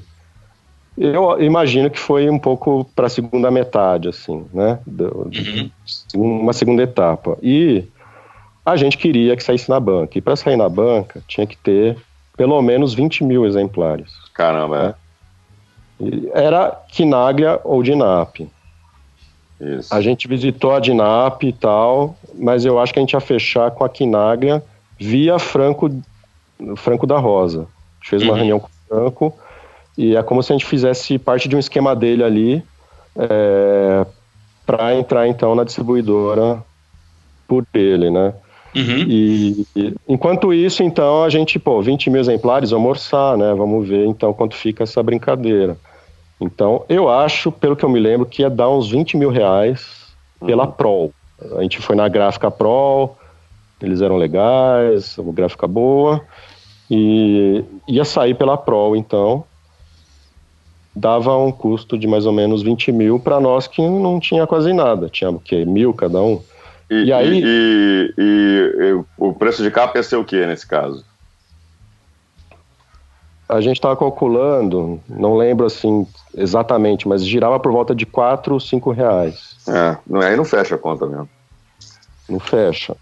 E, é, é, é, porque é 20, mil, 20 mil exemplares, 20 mil reais, né? Quer dizer, um real você é. ainda vai botar o da distribuidora, você não vai vender a tiragem inteira, você vai vender. O, o, o, quando é que eles falaram que eles estavam. Eles falaram que, claro, que se eles jogar, se eles vendessem 50% da tiragem, eles estavam é. atirando fo, fo, é, é, fogo de artifício. Fogo de artifício, é. é mas qual, o, o, que, que, o que, que era um percentual na época? De, dessas publicações da Devir, enfim, de venda. Você lembra? É, Obrigado por contextualizar, Bruno. Obrigado. Então, é o seguinte, é, eu, a gente ficou assustado, né? Voltamos assim em silêncio para casa depois dessa, desse encontro. e o que que acontece? Eu morei em Ribeirão e meu pai mora até hoje lá. E ele era amigo da dona da Paraler, né? Da rede de, de livrarias, a principal rede de livra, livrarias de Ribeirão Preto. E por meio deles, a gente começou a ter, eu comecei a ter acesso as vendagens, né, as vendas do Batman, do Homem-Aranha, de qualquer revista. E eu vi que até esses super-heróis estão vendendo, vendendo pouco na época, né? Porque houve uma virada, na verdade, tudo estava vendendo pouco. Era o mercado estava ficando mais complicado, mais segmentado. É, não tinha mais aquela revista que vendia pra caramba. Começou a tudo, cada título a ter um público mais específico e vender menos. É, tanto que a Animal acabou, né? A Animal já não existia e a gente estava ali de birra querendo botar algo no mercado. Então vendia pouco, 20%, 18% Homem-Aranha, não lembro direito. E aí, mas... aí entra a curiosidade, você não pode, aí você fala, vende 20%, então eu vou fazer só 2 mil. Não pode, entendeu? Você não consegue distribuir. Então, o que que acontece? Ao longo desse processo eu comecei a achar que eu deveria fazer uma tiragem de zine, eu falei, ah, não vai rolar. Eu comecei a ir contra esse projeto da revista Megalomaníaca, né? Uhum. É, claro, a gente ainda tentava, continuei indo, tentando descolar publicidade. A gente tinha conseguido dar Fanta, eles deram quatro pau pra gente, né? Uhum. Ia, ser, ia ser na quarta capa. Por contatos que eu tinha também, né? Não é que a gente simplesmente foi lá na louca. E... Enfim, é, eu comecei a defender essa ideia da revista sair com tiras de mil. Fiz reunião até com o pessoal da Devir, tentando viabilizar isso, eles estavam interessados. E só que aí o Pedro que não queria, entendeu? Ele até o fim ele para ele só fazia sentido se a revista saísse como uma grande revista de banca. Ele não cedeu em nenhum momento para fazer o Zine. Então a coisa foi ficando embaçada, né? Ficou um impasse assim, meio sem resolução. Até que foi meio que. Ela foi morrendo, assim, meio desfalecendo aos poucos, sabe? Ninguém bateu o martelo, acabou aqui hoje a revista. Né? Ela foi perdendo força. Claro, simplesmente. Claro. Mas ela ficou pronta, isso que é engraçado, assim. A gente teve... Vocês fizeram um ponto fotolito, não foi isso? A gente fez os fotolitos, entendeu? Com o alemão, Caramba. aí não lembro mais o nome dele, não sei se era Rainer, algo assim. Na Brigadeiro ali, Luiz Antônio. Fizemos os fotolitos e tudo mais. Ela ficou pronta. Tinha sessão de cartas, gente. Caramba! Isso é outra coisa engraçada, né? A revista é. começou a. O pessoal começou a saber que essa, essa revista não. A gente blefava por aí, né? E começamos a receber bastante carta, muita carta. Tenho, eu, eu tinha uma caixa só de cartas. E já o pessoal mandava desenho, entendeu? Às vezes a pessoa queria ser publicada na revista claro. também, então o pessoal mandava, mandava arte deles. E tinha altas pérolas, assim, umas coisas que eu não sei onde enfiei, cara. Não sei se Al, al, alguém que tenha vingado desses que mandou carta? Não, não. não é, tinha gente boa, mas que não tinha a ver, sim, assim. Mas tinha... alguém que, que tenha virado alguém depois, não, né? Hum, não, não, tinha, tinha gente que já era alguém, vamos dizer assim, mas ah. que fazia super-heróis. Né? O jovem Steve Dítico mandou uma carta dizendo: ouvi falar e queria muito participar. Estou com um personagem novo. É, eu tava, eu tava agora tentando achar o pouco material que eu tenho guardado ainda, porque tem, eu tenho as cartas, a, a, a página diagramada com as cartas, né? E era engraçado que o Pedro que respondia, ele era meio desaforado, ele queria provocar o leitor. na, primeira, na primeira edição, já estava. Já primeira edição de cara. Era para ser mal, meio, meio grosseira a revista, meio mal Sim. educada, assim, né? Já no alto era. A gente era. A gente é tudo fofinho de classe média, mas queria ser muito das quebradas, né? uma overdose de quadrinhos, né? Nossa, que trocado, né? esse, era, esse era o subtítulo, uma overdose de quadrinhos? Uma overdose de quadrinhos. Que merda, caralho. Ai, meu Deus. Moleque, né, cara? Muito bom isso, cara. Então essas poucas páginas, elas tinham também o design do Rodrigo Sommer, né? Que é um baita uhum. designer, sim, que era muito bom, né? Faz altos cartazes aí. E eu dava umas ideias prontas para ele que ele se recusava, né? Com razão, né? Ah, faz tudo com umas bolinhas assim, na, no índice. Ele nem fudendo, tava certo, né? Enfim, eu tentei achar a sessão de cartas aí, ia ser engraçado ler alguma coisa, mas. É, enfim, não estava achando nem a escada agora, dando tudo errado, né? Cadê a escada para eu subir e pegar as coisas lá no alto? Enfim. então tinha isso, era, é, teve, teve essa repercussão, né? Uma revista que começou a de repente ser falada, gerou uma expectativa até nesse post aí no Facebook, teve gente que comentou, cara, eu fiquei muito atrás dessa revista. Eu, tipo, aí eu respondo, desculpa aí, né? Agora, para ser uma fake news perfeita, é, tinha que aparecer aquela galera que jura que comprou a revista que tinha, entendeu? É, então, os boatos, né? Altas é, histórias. Não, eu tinha sim, eu tive essa revista sim e tá. tal. É, aí o que, que acontece, né, cara? A gente ficou no impasse, mas o Pedro meio que. Ele era determinado, como eu falei bem lá no começo, né? Então, é, meio que ele forçava um pouco, assim, e começou a, a gente. É, enfim, saiu na Wizard, por exemplo, né, que é uma revista da época também, tinha Herói, né? Uhum. Que é, eu não lia a Herói, aliás, eu não lia também a Wizard, não estava muito com super-herói na cabeça nessa época. Hoje até tô comprando uns gibizinhos assim, sebo, mas eu tive esse momento aí que. Os anos com... 90 não eram muito bons para super-herói, né? É... É. Nem lá fora, que foi quando você teve uma. uma você teve esse, esse, esse, esse, esse aumento, esse momento image, né? A qualidade era muito, os caras estavam fazendo muito, muito hype das coisas é. todas, as histórias não eram boas, os personagens não eram bons, é, e, e, e, isso se reverteu também aqui, porque não chegava história boa para o Brasil, e no Brasil uhum. você ainda tinha aquela encrenca de estar tá administrando é, é, formatinho, que eram vários títulos, várias histórias no mesmo é. revista. Quer dizer, de repente tinha um negócio muito porcaria que estava sendo lançado lá fora e você tinha o direito disso, e aí você tinha que publicar, porque né, já estava sendo publicado em sequência, era complicado trocar, né, então uhum. foi, foi uma queda muito grande de, de, de é. tudo, de vendas, né, quer dizer, não apenas em termos de segmentação, mas de qualidade mesmo, principalmente do super-herói, que é, enfim, né, 80% do mercado, ou pelo menos o que, que, que, movime, que movimentava né, de, de, de, de volume no mercado brasileiro. Eu gostava, o Reboy achava legal, assim, né? Do Minhola, curtia a pois é. arte. É.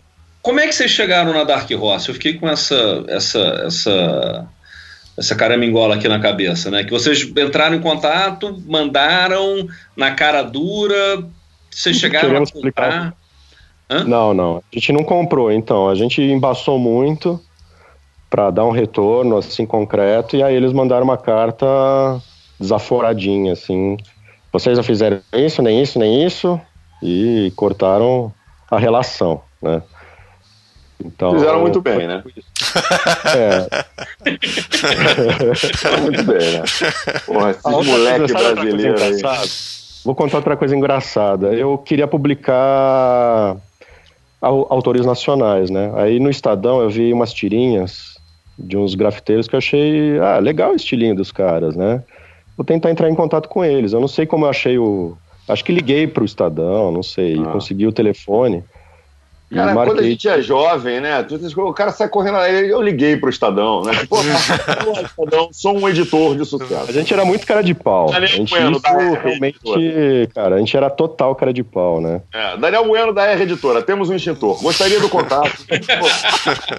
Ah, claro, R Editora? Temos um extintor e não temos medo de usá-lo. Então, cara, eu liguei pros caras, fui na casa deles, e minha ideia é que eles fizessem um, uma arte no muro, e que a gente tiraria foto disso e publicaria uma HQ feita no muro. Os caras eram os gêmeos. Só. Os gêmeos. Passei uma tarde lá com eles, mostrei meus desenhos pra eles também, eles curtiram, eles queriam que já fosse no quintalzinho ali deles grafitar junto. E passamos uma tarde conversando, assim, eles botaram lá aqueles rap da hora. E era uma casa no era uma casa no Cambuci, né, que era a casa da mãe deles ainda, acho. E eles então a casa no térreo era a casa normal assim, e aí você ia subindo as escadas e já via umas coisas penduradas, umas instalações, assim. E. Então, assim, o segundo andar totalmente com a pegada deles. E foram super legais. E, na verdade, eles deram vários contatos, até de outros grafiteiros também. Só que a coisa não foi pra frente, eles não estavam com tempo, assim. na- Foram receptivos a princípio, mas a coisa não foi pra frente. E eles deixaram aí uma lista de contatos de gra- tudo quanto é grafiteiro. Mas enfim, acabei desistindo também é, dessa ideia. Mas foi legal, viu? Foi bem Foi legal. uma... Uma bela Botaram o aventura. Grandmaster Flash ali e tal. a gente ficou conversando. E eles não falavam o nome deles, né? Eles cada era sempre uma entidade que era os gêmeos. Aí você ficava na dúvida quem era quem. É, nem, eu tratava como uma, como uma- como uma entidade mesmo também. Cara, que doido isso, cara. Maravilhoso, hein? Vem Aí o que, que aconteceu? Fala. É, a coisa foi ficando meio tensa, sabe? Meio, ah, não sei se vai rolar. Eu batendo o pé de um lado, querendo que saísse como zine. De repente ia ser distribuído via Devir, né? Uhum. Já o Pedro não, querendo que saísse como uma revista mesmo, já tinha até os fotolitos. Aí, cara, eu vi a oportunidade de ir pro Porto e foi aí que a revista acabou acabando, acabou mesmo, né? Que aí eu, tchau, Pedro. Vou pro Porto estudar arquitetura, não quero saber dessa revista saindo é, desse jeito, né? A gente não tem grana. Porque ia começar bem, né? Já 20 mil na, na jogada aí, eu acho que a gente ia vender o quê? 2 mil? É. Não sei, cara. Sim. Ia se ferrar É, muito. não, você vê, é você, eu, eu fiz, hoje. eu fiz uma conta rápida aqui, burra, uma conta burra, tá? Mas assim, se Uhum. você fosse gastar lá os 50 reais por página lá do, que você tava pagando pra gringa, é, que se fosse a mesma coisa pro nacional, vezes 64 Uhum. páginas, bota aí uns 3, 3 mil reais, mais ou menos 3.200 reais de custos editoriais. Arredonda isso para uns 5, vai, de botar custo de, de escritório, alguma coisa e tal. Quer dizer, você já tinha 20 de conta na graça. Fotografia, fotografia de muro. né? É, Contador, né? Tinha Fotolito. própria empresa. de custo editorial e gráfica 25 mil, vai. É, Para vender essa revista a 5 reais, quer dizer, você estava esperando vender 10 mil, é, Uhum. metade da tiragem, ó, beleza, fechou, mas não vende 10 mil, né? Então, É, não e vende. por nem esses preços que você tá falando, 5 reais talvez fosse até caro na época, né? A gente não queria mais do que isso, né? É. Acho que a princípio a ideia era quatro reais. Era mais quatro reais, assim, pelo que eu lembro, né? Então foi ficando complicado. E lá no Porto, eu ainda deixei o meu pai, coitado, para tocar isso com o Pedro e o Kitagal ajudava, né? O Kitagal já era bem meu amigo também. Então, imagine reuniões, meu pai, Pedro Bahia, o Kitagal. O que, que o Kitagal devia pensar, né? E o meu pai, era, ele, é, ele é super difícil, porque ele não gosta. Para qualquer coisa que ele vai fazer, ele demora anos para tomar a decisão final, né? E ele tem que faz, ficar fazendo orçamento, 10 mil orçamentos, ele vai, volta. E então foi esse estratagema perfeito para a revista acabar, assim, porque eles faziam, faziam, O meu pai achou que não tinha que sair, né? Eu botei meu pai que não gosta de quadrinhos, entendeu? Aí, O que que teu pai faz da vida? Oi? Fazia? O que que teu pai fazia da vida? Ah, o meu pai é professor universitário, né? Ele é da psicologia lá da USP de Ribeirão. Ah, legal. Então, ele tem aquele universo da, do mundo universitário, né? Uma segurança que a gente que Sim. tá como frila nunca teve. Tanto que ele pira um pouco com isso, né? Ele fica preocupado, meu, freelancer, mas não tem garantia de nada, e você velhinho? É, pai, eu vou me ferrar, você tá certo. Você tem toda a razão, pai. Você tem toda a razão. Olha Né? só, Então, só para ter uma, só para corroborar essa, essa- essas contas de vocês aí, é, de que cinco reais de repente estava caro. Eu peguei aqui no, no guia dos quadrinhos o- um exemplar do Reino do Amanhã, tá? Hum. Que tinha 52 páginas, é, colorido e tal, Hum. é, formato americano, estava saindo na época por R$ 4,20. R$ 4,20. uma, Né? Uhum. R$ 4,20 uma, uma revista de 52. Vai Tá lá. no preço, tá no preço. Tá no preço, entendeu? Mas né, a gente está falando de da, da capa de Alex Ross, né? Tudo bem, capa de Simon Bill, de, tá de Brad, tá de Brad, preço. de Vamos, Brad vamos Bola. botar essa porra na banca hoje aí, tá no preço. Pois é, vamos lá. É, pitch meeting. E, e será que a gente. Por que, que não faz isso hoje? Qual é, qual é- passadas, passadas duas décadas. Quais Nossa, são. eu quais- vou competir com a revista Frango, né? Tem a revista Sopa. Cabelos revista do mundo todo. Cor de estômago. É, hoje não tem revista nenhuma na banca, né? Não tem nada, Sim. absolutamente nada. Só tem Mônica, hum, só porcaria, cara. Não- a banca meio que morreu. Então. Eu que gostei, cara, passei a vida parando em banca, assim. É, Ai, uma banca de jornal. A banca de jornal ia passear, assim. Eu, garoto, ah, o que, que eu vou fazer agora à tarde? Ah, vou na banca de jornal. E ficava lá. Cara, hoje eu não paro na banca. Não tem nada pra mim, né? As, as Então- bancas de São Paulo nessa época eram incríveis, cara. De São Paulo especialmente. é. Tinha publicações É, no só Rio- paulistas, né? Que não tinha no resto do Brasil. Mas no Rio tinha naquelas bancas especiais de quadrinhos lá no centro que você ia passar a Isso. tarde lá, Sim. comprar em dólar livre, aquelas merdas. Né? Mas ó, pra você ver, eu, eu, eu, eu também, assim, é, acabou o negócio de jornaleiro, né? Jornaleiro você entra pra comprar um, porra, sei lá, um Gatorade, né? Exato. Alguns, Exatamente. alguns até tem jornal, eles usam de calço pra geladeira do Gatorade. Exatamente. Mas eu, eu, eu comprei essa semana. Eu, comprei, eu entrei, eu entrei no, no jornaleiro essa semana e falei, pô, tá cheio dessas encadernadas da Panini, não compro isso nunca. Eu vou, vou comprar. Aí comprei um, um Rick Mori lá pro, pro João, que nem tocou ainda. Mas é capa dura, 44 reais. É tipo um livro, sacou? Dá pra dar de presente É. pra alguém. É, Nossa e Senhora. comprei uma encadernada da Liga da Justiça do, do, do Kate Giffens. É, pra dar uma lembrada naquilo, né? Eu tenho aquilo em formatinho em algum lugar, mas dar uma lembrada no tipo de humor e tal. É, E aí Uhum. acontece isso. Ela é impressa no papel offset, que é bem digno. Você não precisa de mais do que isso. E aí, de novo, aquele papo do produto do seu tempo. Aquilo foi publicado originalmente em papel jornal, sacou? Ou naquele papel jornal melhorzinho dos americanos. Tô errado, Bruno? Não, né? Não, é isso mesmo. 87, 86, quer dizer, é- é- é- era aquele papel jornal um pouquinho melhor. E aí você vê Uhum. que aquele desenho era para papel jornal mesmo, cara. Aquele desenho no, no, num offset, com aquela cor chapada, fica uma bosta, cara. Uma Sim. bosta. É, Essa galera que tá publicando encadernado aí tinha que publicar no papel original ou recolorir, o que é meio sacrilégio, na minha opinião, mas. Pois é. É, então, eu Você tenho tem umas essa, coisas que você eu tem essa gosto. encrenca, né? Que você tem algumas coisas de, de Marvel que estão saindo É. agora recoloridas. É, É, atenção. O, o próprio, o próprio Watchmen, Alta, o próprio exemplo. Watchmen, eles voltaram com ah, vamos recolorir agora de um com chamaram o cara para fazer as cores originais com assistência do Dave Gibbons e tudo mais, mas Hum. pro cara que pro, pro, pro público novo, sim, é ótimo, né? Agora pro cara que compra um encadernado, compra coleção, volta de novo, ó, é Pô, sacrilégio. mas olha só, você falou um negócio legal, porque é, esse era o meio do caminho ideal. Porque olha só, teve o- no Watchmen e teve também no Batman ano 1.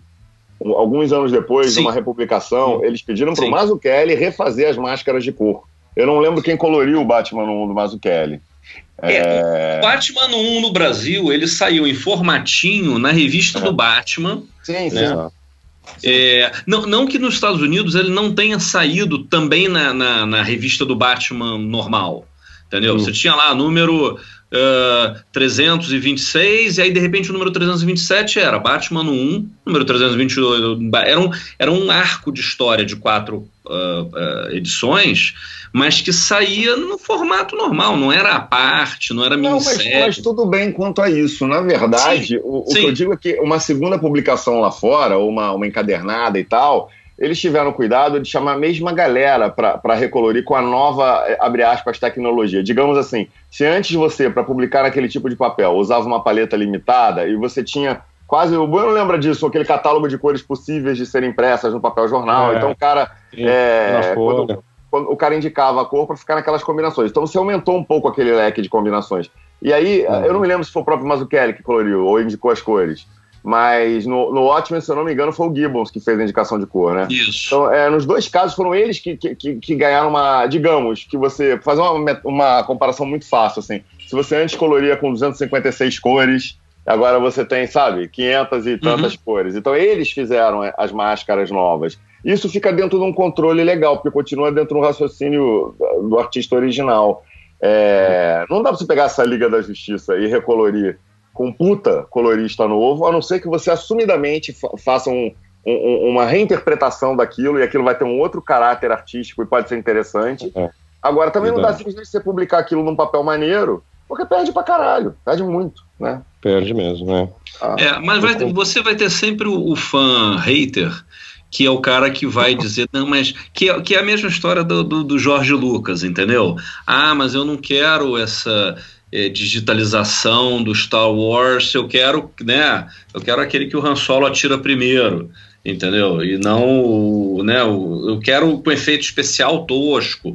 E o cara tá preocupado é o seguinte, cara, é um produto. Eu tenho um público hoje que está acostumado com outras coisas, entendeu? Senão, se eu não fizer disso um, um, um... alô? Não, você tá aí, eu tô te ouvindo, ah. tô te ouvindo. Só ah, um tá. comentário, não existe não fizer, cenário onde o Han Solo lá, atira né? depois, tá? É, se, eu, se, eu não, não fizer, se eu não fizer disso um produto é, é, é, é que, de competição com, com, com a concorrência, né? Eu, esse negócio não vai vender, não vai, entendeu? Eu não vou conseguir, vai virar filme velho, ou vai virar gibi velho. Vai virar você chegar e falar, ah, eu quero comprar a Action, né, um encadernado com a Action Comics número 1. Um. Aí você pega. Cara, são histórias toscas, desenhos toscos, é, tudo, né? É, cor tosca e tal. E você fala, não, mas peraí, vamos ter que fazer uma alguma modernização para pegar um público novo. Né? Enfim. É, mas, mas, ó, agora, só uma coisa: é, existe algum cenário onde o Han Solo atirou antes, cara. Não, esse exemplo eu não concordo. Assim. Eu tô não, sendo o, o, nerd escroto. Ó, não, eu, tenho que, eu tenho que só que avisar que a gente já está se aproximando de uma hora e meia de programa. Então, a gente temos Nossa, que nos aproximar do, dos finalmente para a gente poder. Eu, eu, não vou viajar para a Alemanha hoje, por mim. por mim. É, é. Não, mas olha só, o, o, o, voltando nisso, Quer dizer, tem, tem essa história. Quer dizer, hoje a gente então não veria as Norte como revista, porque hoje você não tem mais revista de banca.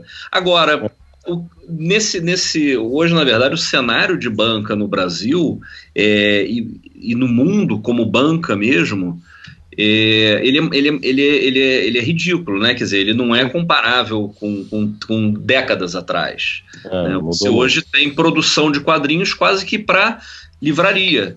E não é uma coisa, e curioso, não é uma coisa só Brasil, tá? É, eu, eu tive hum, na Bélgica e eu fui uhum. procurar uma revista do. Eu fui procurar Fluid Glacial, que é uma revista clássica tal, é, de humor. Uh, uh, francesa. O André Valente publicou umas páginas lá alguns meses atrás. Eu fui naquele, naquele, hum, bacana, naquele, é, ele ele ele ele ele tá publicando pela Fluido Glacial. Olha só. E no, no eu fui naquele festival da, da BD belga que tem lá em Bruxelas e uhum. o André tinha me avisado, eu, eu falei, olha, ah, você encontra ela lá. E era um domingo. E no domingo as bancas de Bruxelas não abrem, as bancas de jornal, né? nada abre. Mas eu falei, eu estou indo num festival de quadrinhos, né? É, eu fui num festival de quadrinhos, eu fui no stand da Fluid Glacial e não tinham as revistas. Você tinha só o encadernado, os encadernados. E muito mais os encadernados antigos, né? Da, da, da, da, da década de 80, da década de 90 e tal. É, eu fui a quatro comic shops na cidade. Não tinha revista, tinha só. Não, a gente não tem a revista, a gente tem só encadernado. Uhum.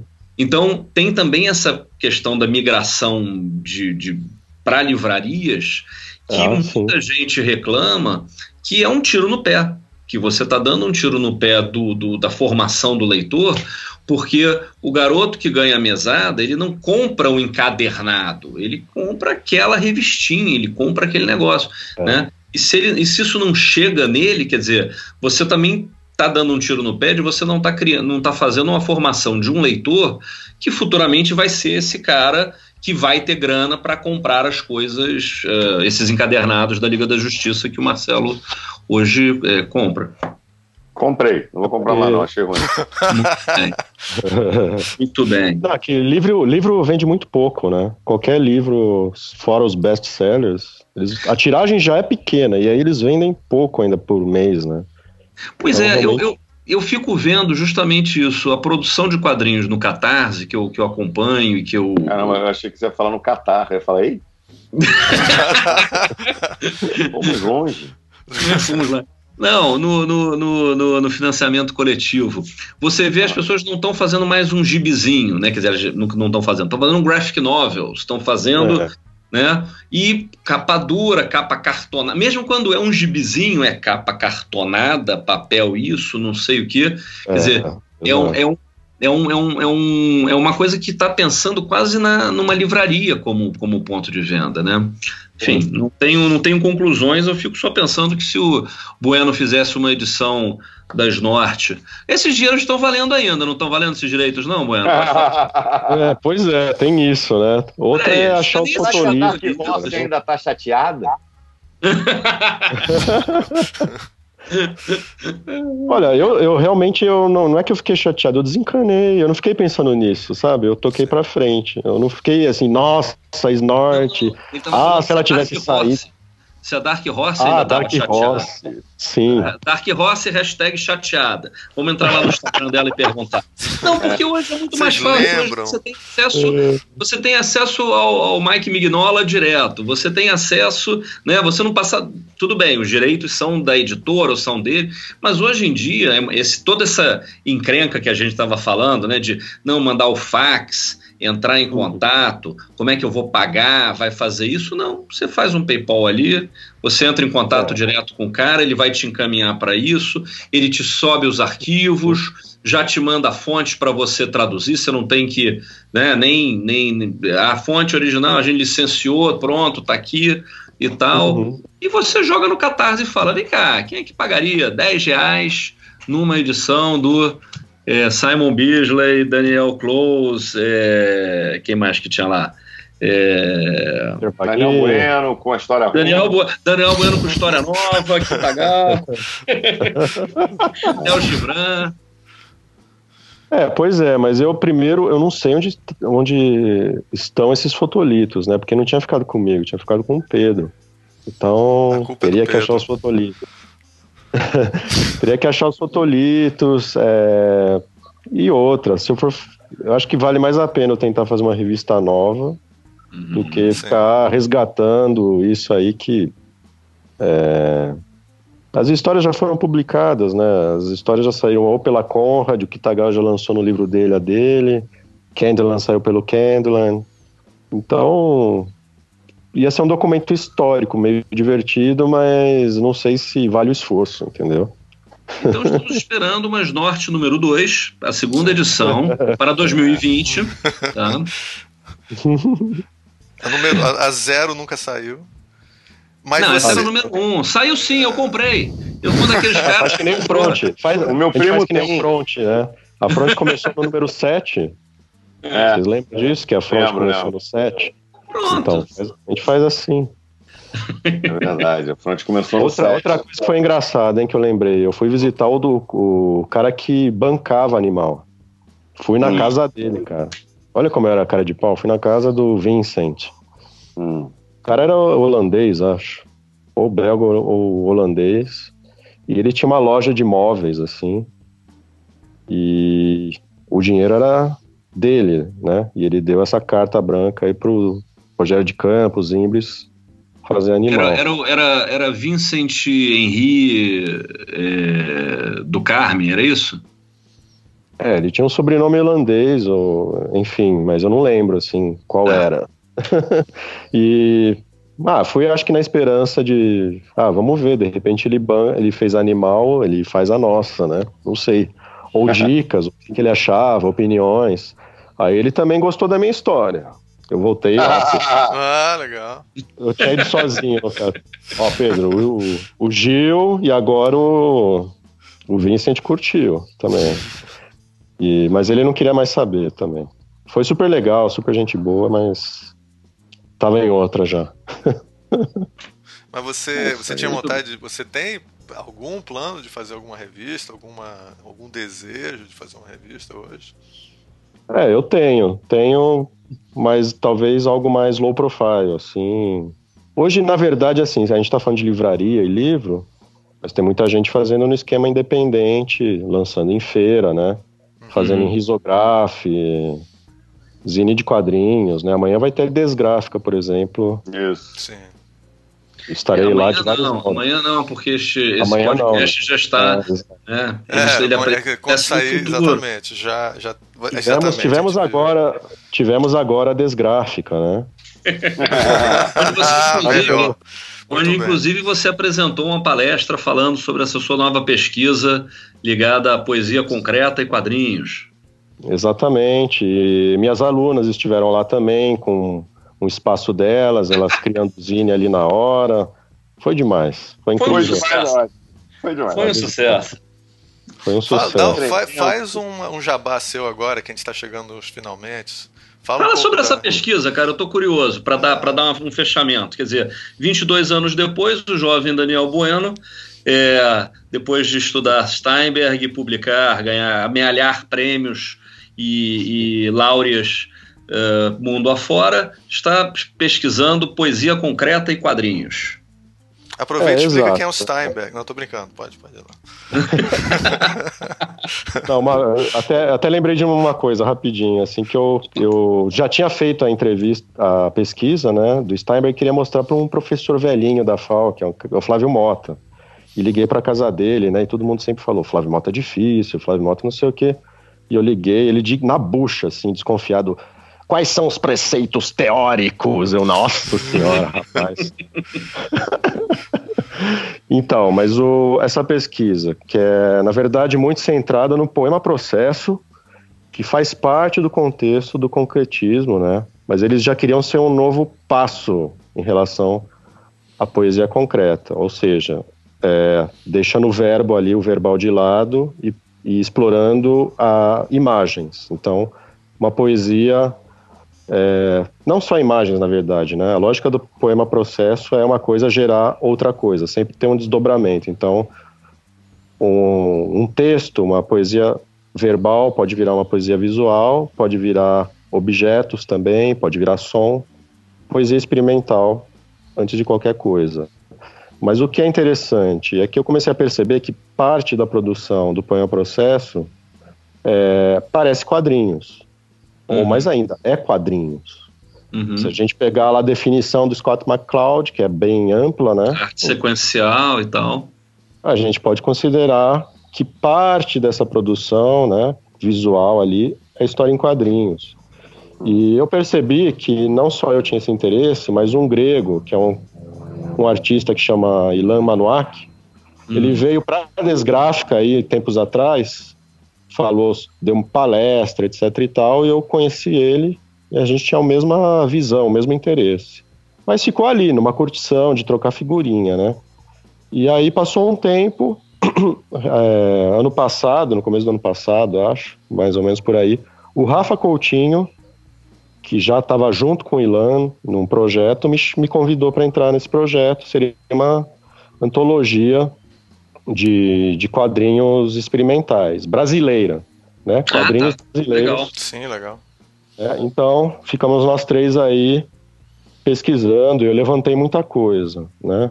Eu já estava então com isso na cabeça, talvez pensando num, num doutorado, e enfim, não tentei doutorado e estou tocando por enquanto, essa pesquisa por conta própria. E, não e sem querer. doutorado ela... ainda, né?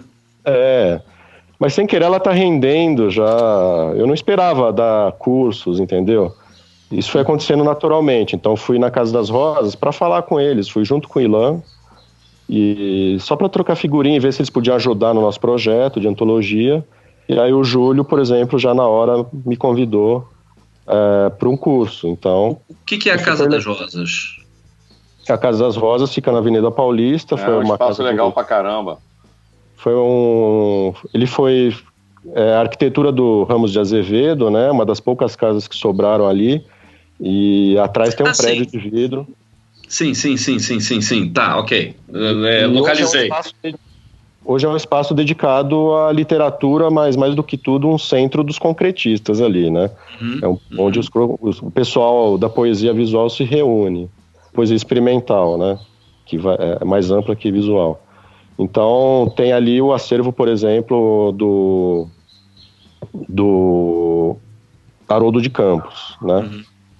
Você pode visitar ali a biblioteca dele. Poesia. Então foi um lugar a legal. biblioteca pra- dele tá toda lá? Tá toda lá. Caramba, que isso é gigantesco. Né? É, tem muita coisa, cara. Eu fui lá há pouco tempo dar uma conferida. E, mas não tem quase nada do Poema Processo, porque o Poema Processo, na verdade, tinha muitas essas rixas, né? É meio que uma di- dissidência, os caras queriam ser um- a nova vanguarda. Então, o- os irmãos Campos e o Décio Pinhatari, o Décio era mais fácil, assim. Mas não é que eles piravam, tava todo mundo junto, assim, de mãos dadas, né?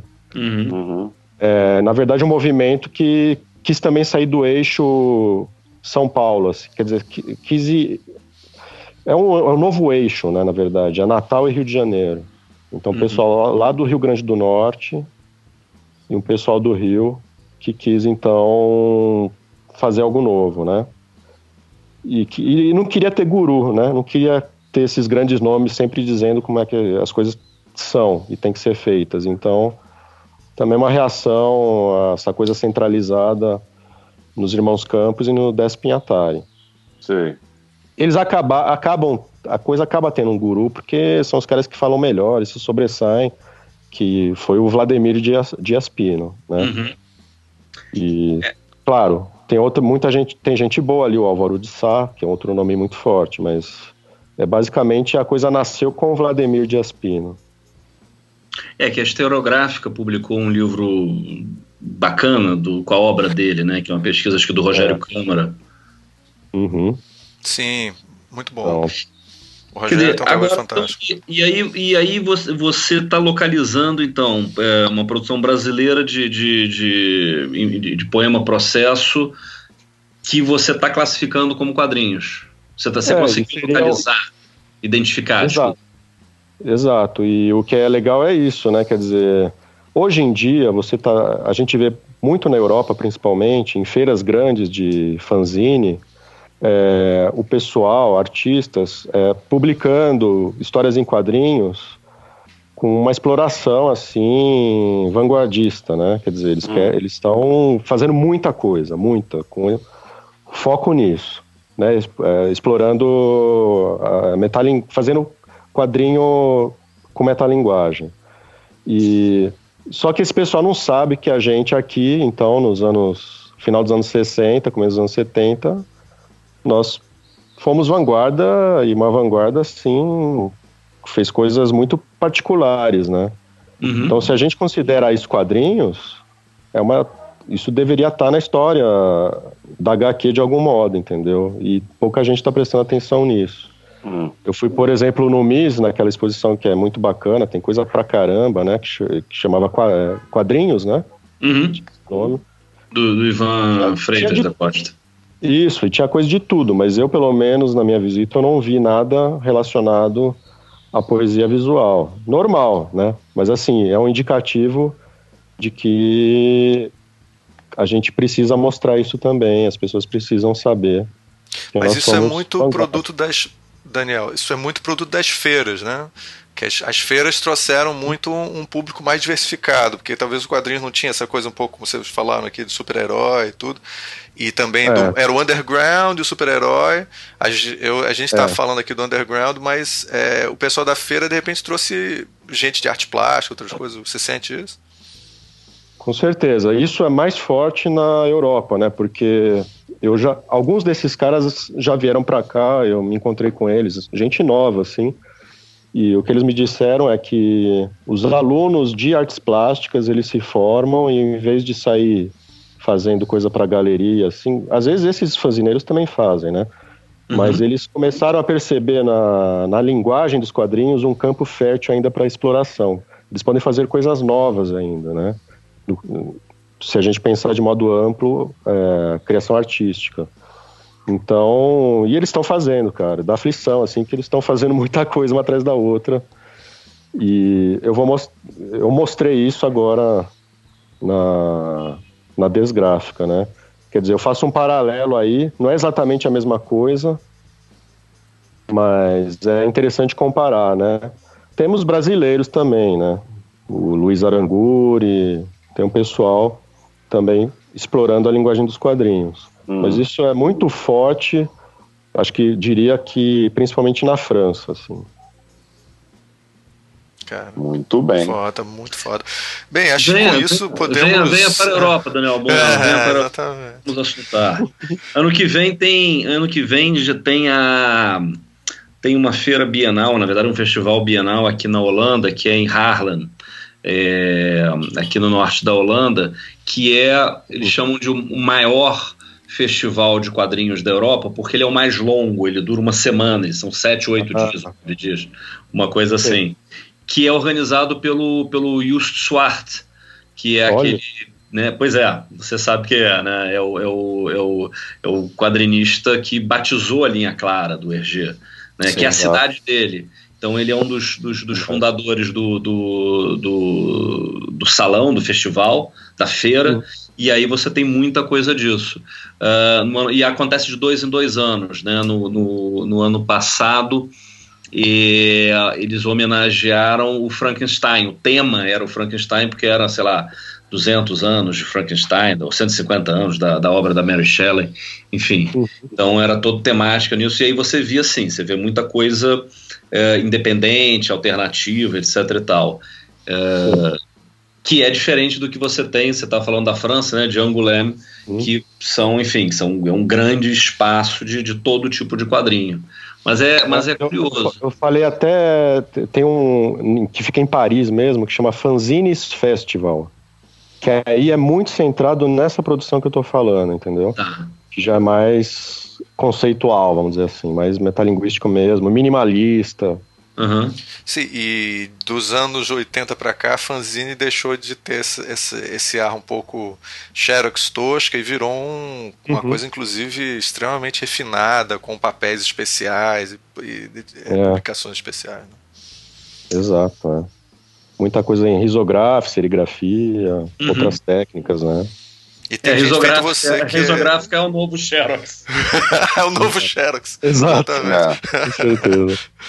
E, e, tem gente louca que nem você que parece que é colecionador, assim, louca no melhor sentido, né? De colecionador de vários fanzines. Né? Sim, eu gosto de. Eu tenho esse material assim europeu, comprei algumas coisas. É, eu gosto de comprar desde, desde esse tipo de coisa até a gibizinho que eu lembro da infância. Puta, aquele tio Patinhas era demais. Hum. Eu vou, eu vou e tento comprar em sebo. Eu, eu comprei uma, uma história em quadrinho do, do Falcon um dia desse, assim, nossa, no sebo. Só nem abri, deixei dentro da, do, do, do não, nem, não precisa nem abrir, só de ter, possuir. Nossa, cara. Cara, não, é muito louco, né? Eu contei esses dias do, que eu fui doar livros para a biblioteca da escola pública. Aí uhum. saí de casa com uma caixa, 20 cacetadas, livros infantis, maneiríssimos, livro infantil que concorreu a prêmio, com projeto gráfico maneiro e tal. Aí doei, eu saí duplamente satisfeito, né, pela boa ação e por livrar espaço.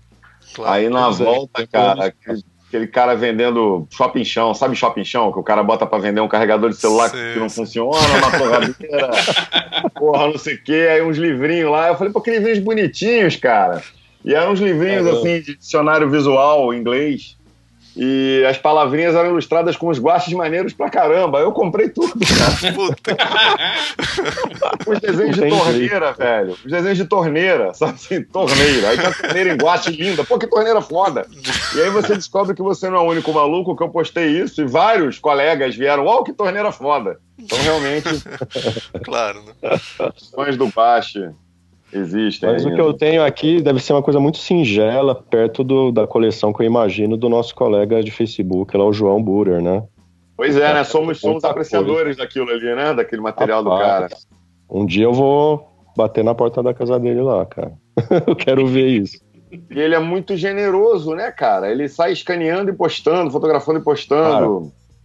Não Sempre tem, eu e mais- Bueno dando like lá no que o cara posta. Não, mas eu vou dar um exemplo da generosidade dele. Eu fui dar, eu dei um curso sobre o Milor no IMS, né, ano passado. E anunciei e tal. Ele, ele, assim que ele soube, ele começou a tirar foto e mandar em alta pra mim por WeTransfer, assim. Começou a chover o WeTransfer. Coisas do da velha, cara. É tipo o Milor lá no comecinho, fazendo uns garranchos ali na ou Cruzeiro, coisa que você não encontra em lugar nenhum. E ele foi mandando, mandando, mandando. Cara, eu tinha acabado o curso, ele tava mandando aí. Como é que é o, como é, que é o nome dele? É João Burer, né? B-U-H-R-E-R. Algo assim. Acho que é isso. Legal. Muito bom. Gente Muito fininha. Senhores, acho que nós temos um programa. é, podemos encerrar, que senão, cara, esse assunto vai é eterno. Programa a gente rico. um programa riquíssimo, um programa histórico. Gente, é Daniel Bueno, entendeu? Porra. Você não traz um premiado do Jabuti, do HQ Mix, assim, e fica, entendeu? Claro. Superficial, falando sobre as coisas. A gente, a gente mergulha na história, a gente mergulha na pesquisa. Isso é Daniel Bueno. Cara, e a gente O terminou Buda- com o Buda da com poesia O concreta. Bubu da é Patota. Bubu da Patota, esse eu anotei, hein? Bubuzinho. Bubuzinho das candongas. Ai, ai. Prazer falar com vocês, hein? Divertido pacas. É gostoso demais ficar falando Queria Muito Recordando. tudo aí, trocando figurinhas. Queria Muito agradecer bom. você, Daniel. Queria agradecer os nossos conhecers de quadrinho aqui, o Bruno e o Martinez. Acertei seu nome de novo, cara, graças a Deus. É, e a, a gente termina, viu, Daniel, fazendo um É. tchauzinho. Tá? Então é isso. Vamos Ok. fazer um tchauzinho. Vamos lá. Então, Um, dois, tchauzinho. três, tchau. Tchau. Tchau, Tchau. galera. Foi um prazer. Até a próxima.